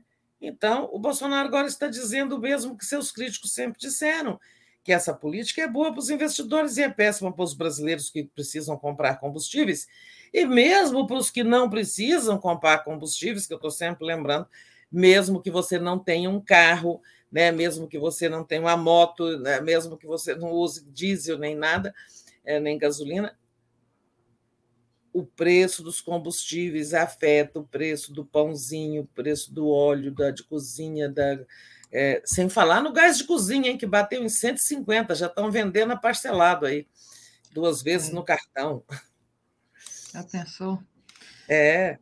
E, então, mesmo quem não compra combustível na bomba, paga por essa política, porque ela impacta todos os preços, né? Sem falar no gás de cozinha, como eu já disse. É, mas eu, o Bolsonaro está no mato sem cachorro porque é o seguinte: se ele mexer, na, se ele, por exemplo, ele está querendo que o Lula e Silva peça demissão, para não dizer que foi ele que demitiu, né? Que ele vai criticar. Nós vamos ver agora críticas e críticas públicas do Bolsonaro à Petrobras, forçando o, o, o general Lula e Silva a pedir demissão, para ele tentar colocar alguém que rompa com a política de paridade internacional de preço. Mas se ele fizer isso, é, eu acho que ele vai ter problemas, né? vai ter reação aí é, de mercado, vai ter problemas econômicos, bolsa caindo, dólar subindo, sabe? Vai ter um rebote econômico aí, financeiro, ruim para o governo dele. Tá? Então, é, tá ruim a situação é aquilo. Quem não fez na hora certa, agora agora está difícil de fazer. Né? É, eu, particularmente, acho que a, nessa altura agora, é, eles deviam mesmo é tratar logo de é, aprovar medidas compensatórias. O governo vai ter que pagar um subsídio para diminuir esse preço. Né? Eu gosto muito do projeto do senador Paulo Prates, né? João, João Paulo Prates, do PT, que é esse passou no Senado, mas não passou na Câmara. Né? É aquele projeto que cria um fundo né, de estabilização do preço dos combustíveis e o subsídio vem desse fundo. Esse fundo, o dinheiro desse fundo, será, será né, alimentado, esse fundo será alimentado financeiramente por recursos, dividendos da Petrobras, os dividendos que a Petrobras paga à União, que é a, maior acionista. Dos lucros da Petrobras, né, é, os lucros são divididos entre os acionistas. Né? Então, os acionistas, é, os lucros que a gente quer dizer, os dividendos, né? É, são divididos entre os acionistas privados e o acionista maior, que é o governo federal, que é o Estado brasileiro. Então, esses dividendos vão para esse fundo, acho que um pouco de royalties também, de petróleo e tal. E deste fundo, o governo tirará dinheiro, né, usará né, esse dinheiro para subsidiar o preço do, do, o preço do combustível para a população. Né? É, então, isso elimina aquele, aquele argumento: ah, está aumentando o déficit público. Não, não está saindo da conta do Tesouro. Esse dinheiro está saindo deste fundo de estabilização. Eu acho muito boa a proposta. Né? É, ela, mas não passou na Câmara. A Câmara disse que quer discutir melhor, já passou no Senado. Eu acho esse um dos melhores caminhos, né? É, nesse momento. Né? Porque agora ficou tudo muito complicado. Nesse momento ficou muito complicado ele fazer, criar uma nova política de preços é, nesse momento de super, é, é, como dizer assim, sensibilidade dos mercados. O mundo está muito sensível. É, de qualquer forma, tem que ser alguma coisa no curto prazo. Nós estamos aí, né? É, eu estava de carro né, lá no interior de Minas, né, já gastei muito mais para voltar tá do que para ir. Tá difícil. Eu brincava assim, ficou difícil mandar de avião, né? Ficou muito complicado. As passagens aéreas estão caríssimas. E agora ficou difícil viajar de carro também, né? Sim, é, é verdade, está terrível, está terrível. Tereza, ah, deixa Tem alguém dando uma informação boa aí, Gilberto. É, é... Deixa eu falar para o Gilberto. Gilberto, deixa eu falar um recado aqui para o Gilberto, que ah. eu não ah. tenho tempo de escrever mesmo. Gilberto, estava eu lá na região da Serra da Canastra, tá? Fui à Serra da Canastra nesses últimos cinco dias é, e fui lá, entre outras coisas que eu tinha vontade de estar lá, encontrar uns cruvinel né, naquela região, que eu fico encontrando eles por aí e montando a nossa história. Né? É, encontrei lá o João Dark Cruvinel, a Dagmar e outras pessoas que eu não conhecia, são parentes assim como você, né? que a gente fica localizando assim na história genealógica. Mas foi muito legal ir a Canastra. Tá? Um paraíso ecológico que o Bolsonaro quer entregar ao setor privado. É. Tem lá pressões para que possa haver mineração naquele parque enorme e pressões também para que a gestão do Parque Nacional Serra da Canastra seja privatizada. Né? Sempre assim. Vamos em frente. Interrompi, é... eu já esse recado aqui. Eu, eu, eu, queria continuar esse papo, perguntar se você comeu muito queijo, mas vamos aqui ao superchat. Muito! fui, fui várias queijarias. Ai, meu Deus, que delícia. Vamos lá. É, seis seguidores, time dos sonhos, Daphne e Tereza juntas, obrigada. Gilberto diz: Tereza, o projeto original do. É Jean Paul Parat, né? Previa é. tributar o petróleo é. exportado. Isso caiu. É um escândalo não tributar petroleiras estrangeiras. E ele diz também: bem-vinda, Tereza, o preço da gasolina e a inflação garantirão a derrota do genocida? A vitória de Lula ficou facilitada? Ele pergunta. Fernando Bai pergunta quantos golpes a Rússia fez no Brasil. Márcia Cassunga, quem mandou Marielle, eh, quem mandou matar Marielle Anderson, 44 anos sem resposta. Regina Aquino, Estados Unidos é, e Reino Unido determinam que agora pode confiscar propriedade privada, cercear a comunicação livre, controlar o livre comércio é, das, nações, das nações e o fluxo do dinheiro. Marineuza Toffoli. É, eu venho aqui defender o Lula na transposição do Rio São Francisco. Ele tem participação, sim. O, bolso, claro. o Bolsonaro só deu a água e o Lula deu o cano. A Paulo César Oliveira diz: bem-vinda, Tereza. Muito mais do que o Cano. O, Deu tudo, né? né? O, o, Lula é o pai desse projeto, imagina. Fui lá na Nascente, muito emocionante. É. Paulo César Oliveira. Seja bem-vinda, Tereza. Você faz falta, apesar de estarmos com, com outras ótimas jornalistas. Olavo Lins, bem-vinda, Tereza. Você faz muita falta, postura equilibrada e agregadora. Maria do Socorro. Não, Maria do Socorro já li. E é isso, né, Tereza? Então, é, muitas sempre aqui nos superchats, a Vera também dando as boas-vindas para você. Vera Bocaiúva. Seja, seja bem-vinda. Tereza, queria falar Mas agora. perguntou o quê? Não sei o quê, do Lula aí? Teve ah, não, do ah, o Gilberto? Foi o Gilberto. Foi o, é. foi o Gilberto, né? Peraí, deixa eu ver aqui. O Gilberto perguntou se agora fica mais fácil a eleição do Lula, com essa história da gasolina alta, etc. Eu até queria ter. É, foi um gancho bom, porque é, eu queria falar disso. Né? O, o, Lula está dando uma declaração aí, dizendo não tem essa de já ganhou. Né? Prestemos atenção no que ele está falando. As pesquisas estão mostrando uma ligeira recuperação do Bolsonaro. É, ele vem aí com um pacote de bondades, tá? É, eu andei pelo interior, não só lá na Canastra, mas eu andei pelo interior de Minas, outras plagas, tá?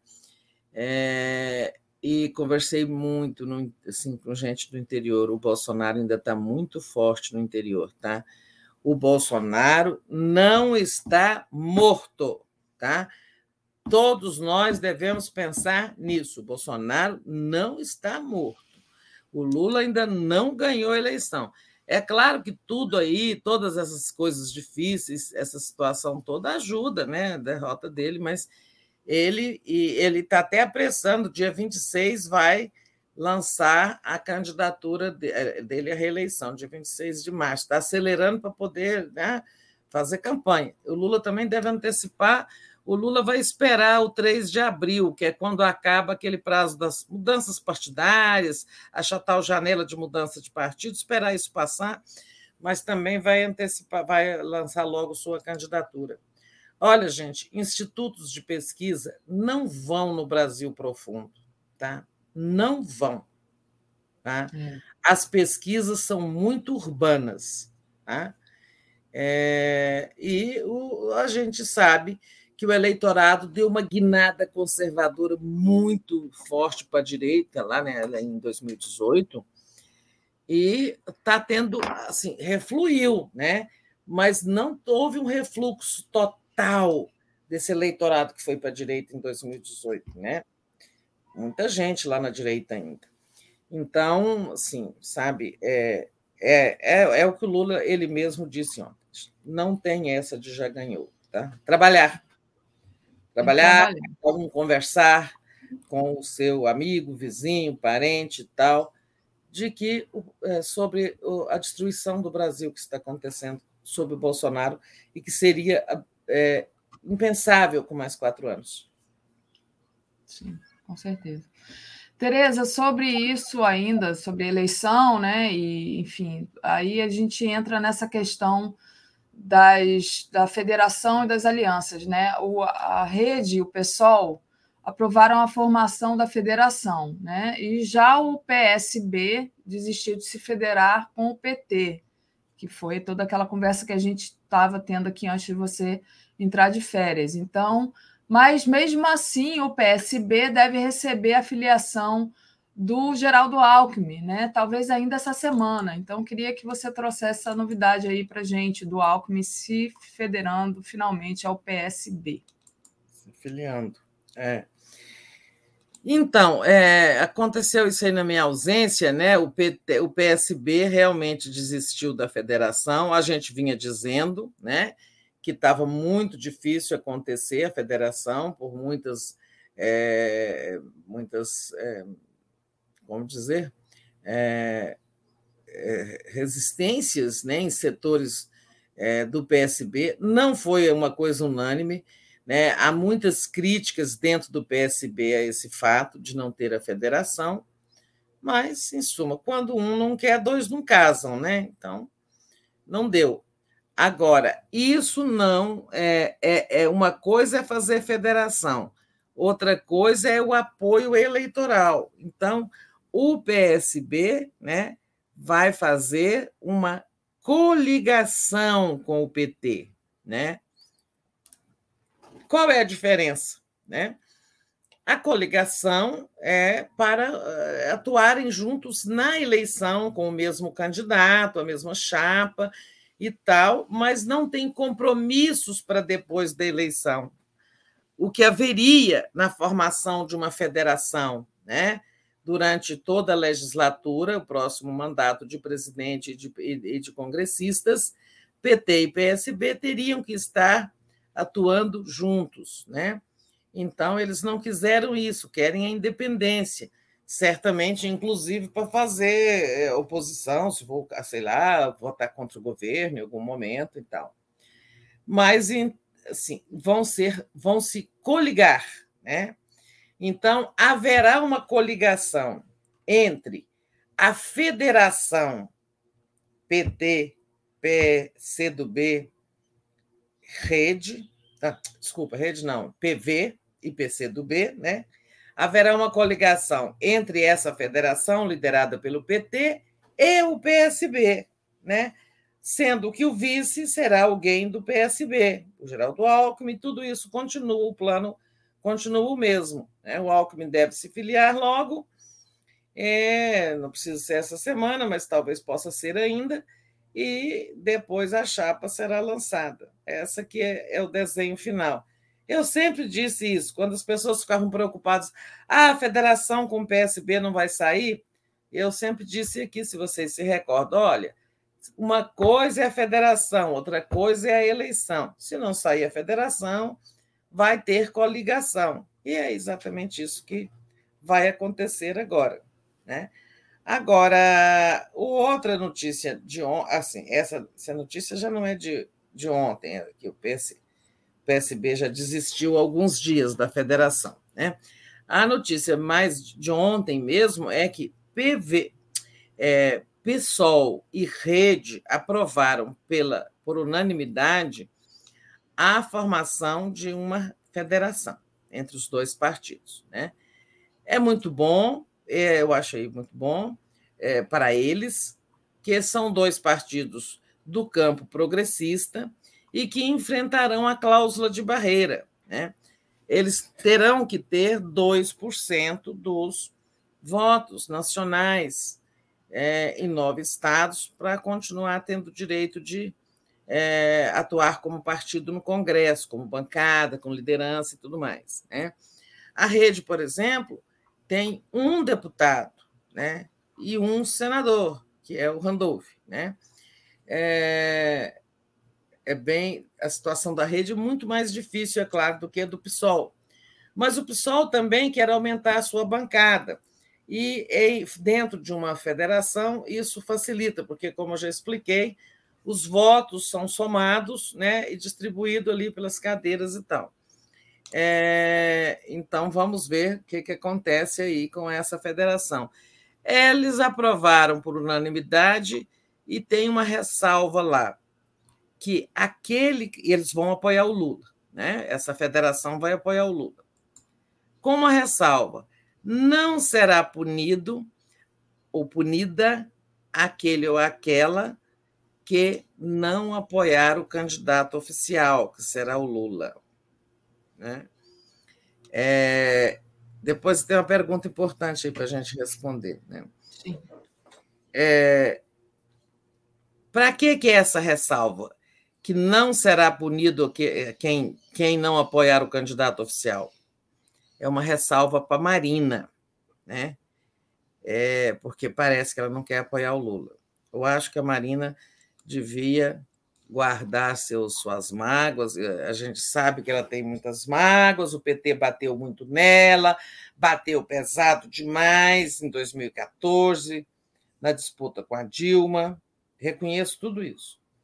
Mas é, é, eu acho que a Marina tem que ser maior do que o sentimento é, e rever isso e né, é, participar aí do apoio ao Lula que a, a federação vai dar. Né? É, dito isso, tem uma pergunta aí, né? Tem, já vou ler aqui e agradecer aos superchats, muito importante. Também deixar o like, compartilhar essa live. Quem puder, faça uma assinatura solidária em Brasil247.com.br apoio.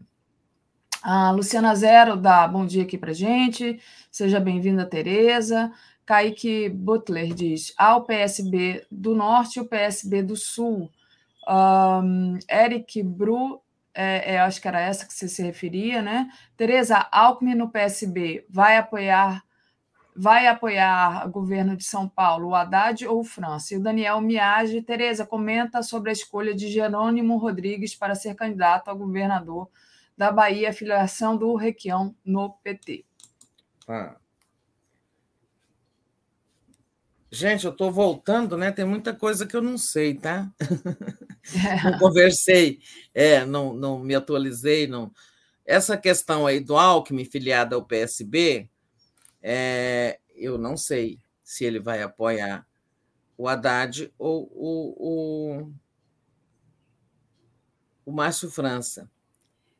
Teoricamente, filiado, estando filiado ao PSB, né, ainda mais recém-filiado, é, eu acho que a postura é, né, até digamos, coerente com a disciplina partidária, com os princípios da, da, da, fidelidade partidária, é ele apoiar o candidato do partido dele, que vai ser o PSB.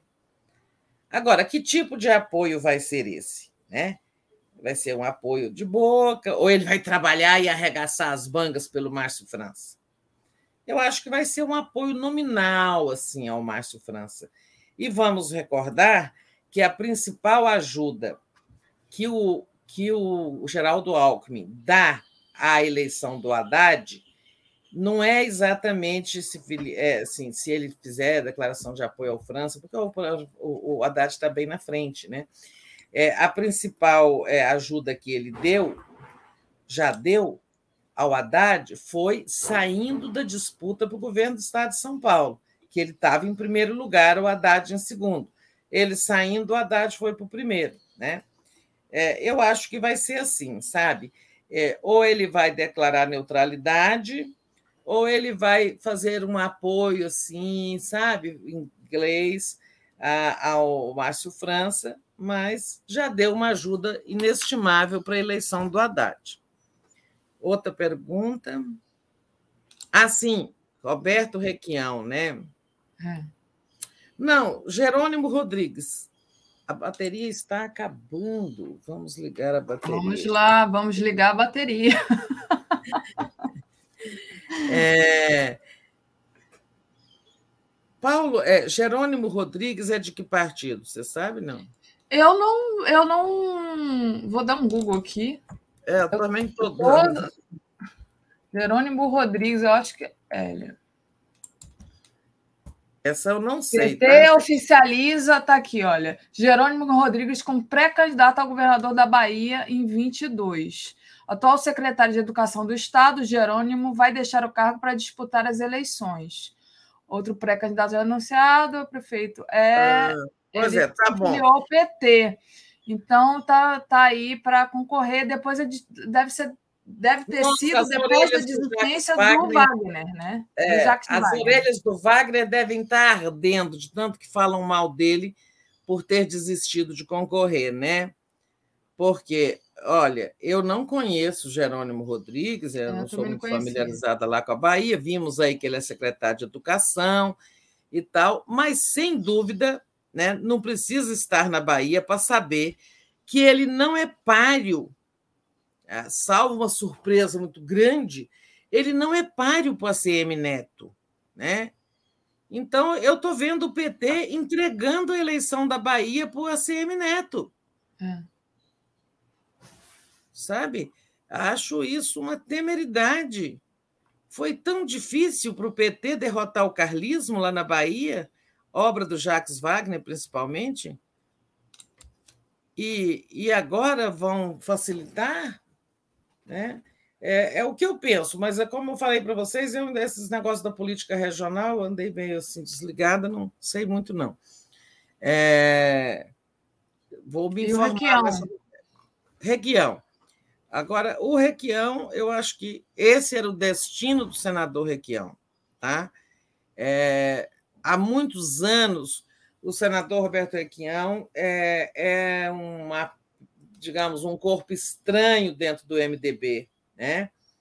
sempre divergindo, divergindo e sempre na linha certa, acho eu, né? das orientações do partido. Então, são momentos cruciais ele foi, enquanto o MDB conspirava para derrubar Dilma e veio a derrubar, ele foi um, né, uma pessoa assim super é, ativa na condenação do golpe, na defesa da Dilma, é, e nas votações e, nas, e nas, nas, situações todas e tal, tem apoiado o Lula nessas eleições todas, na, a, os candidatos do PT, todos ele apoiou nas últimas eleições presidenciais.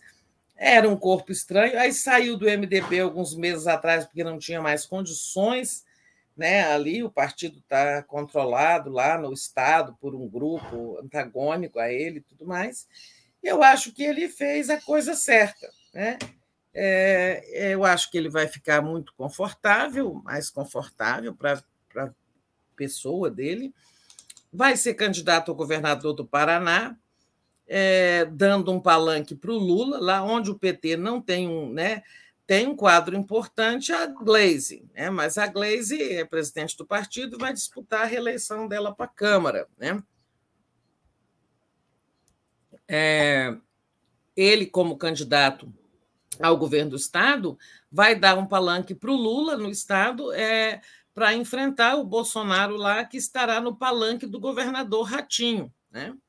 Então, achei muito importante, muito correta é, essa, é, esse anúncio feito ontem pelo Requião, de que vai mesmo se filiar ao PT.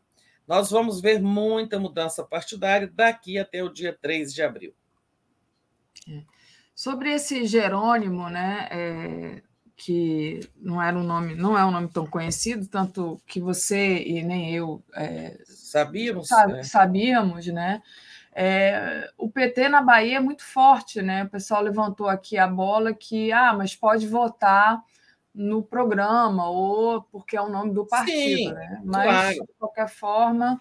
É, tem, é... o Rui Costa vai estar fazendo campanha, um governador é. bem avaliado, o, o Jacques vai estar fazendo campanha é, e tal, mas o puxador da chapa, quer dizer, eu não estou querendo aqui ficar fazendo um julgamento de uma pessoa que eu, cuja ação, atuação política eu não conheço, o Jerônimo Rodrigues. Não sei, não acompanho de perto a política da Bahia, mas é, é, é porque, assim, com o Jaques, né, a gente sabe que essa vitória estava, assim, né, quicando, né? Agora já vai ser uma campanha mais difícil. Pode até ganhar, não estou dizendo que não ganha, mas Quer dizer, eu até disse que acho que está entregando a eleição para a Neto, mas pode ganhar sim, só que a briga vai ser muito mais pesada. Né? Perfeito, Tereza. É, a gente ainda. Ih, tem três minutos só. Sei, porque a gente ia falar da desistência do Rodrigo Pacheco para concorrer à presidência da República, né? E. É, a, rapidinho, a, é. Enfim, Aí então passo para você falar sobre isso, que o Rodrigo Pacheco desistiu e o Eduardo Leite é, tá ali com um pé já para substituí-lo no PSD, né?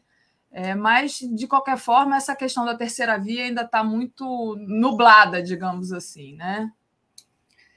Pois é, é, até agora ninguém emplacou. Então, era esperado que o senador Rodrigo Pacheco desistisse, né? Ele nunca fez campanha, nunca pontuou nas pesquisas, e saiu-se lá com a desculpa de que ele tem que cuidar do Senado, um momento difícil e tal. É, agora, o Eduardo Leite está exigindo que o, PSD garanta que ele será candidato a presidente. O PSD acho que vai garantir. É, aí ele vem do PSDB com uma turma, né? É, vai ter uma grande revoada de tucanos aí em direção ao PSD. Mas vão ter alguns problemas que eu não sei como é que vão né, ser solucionados.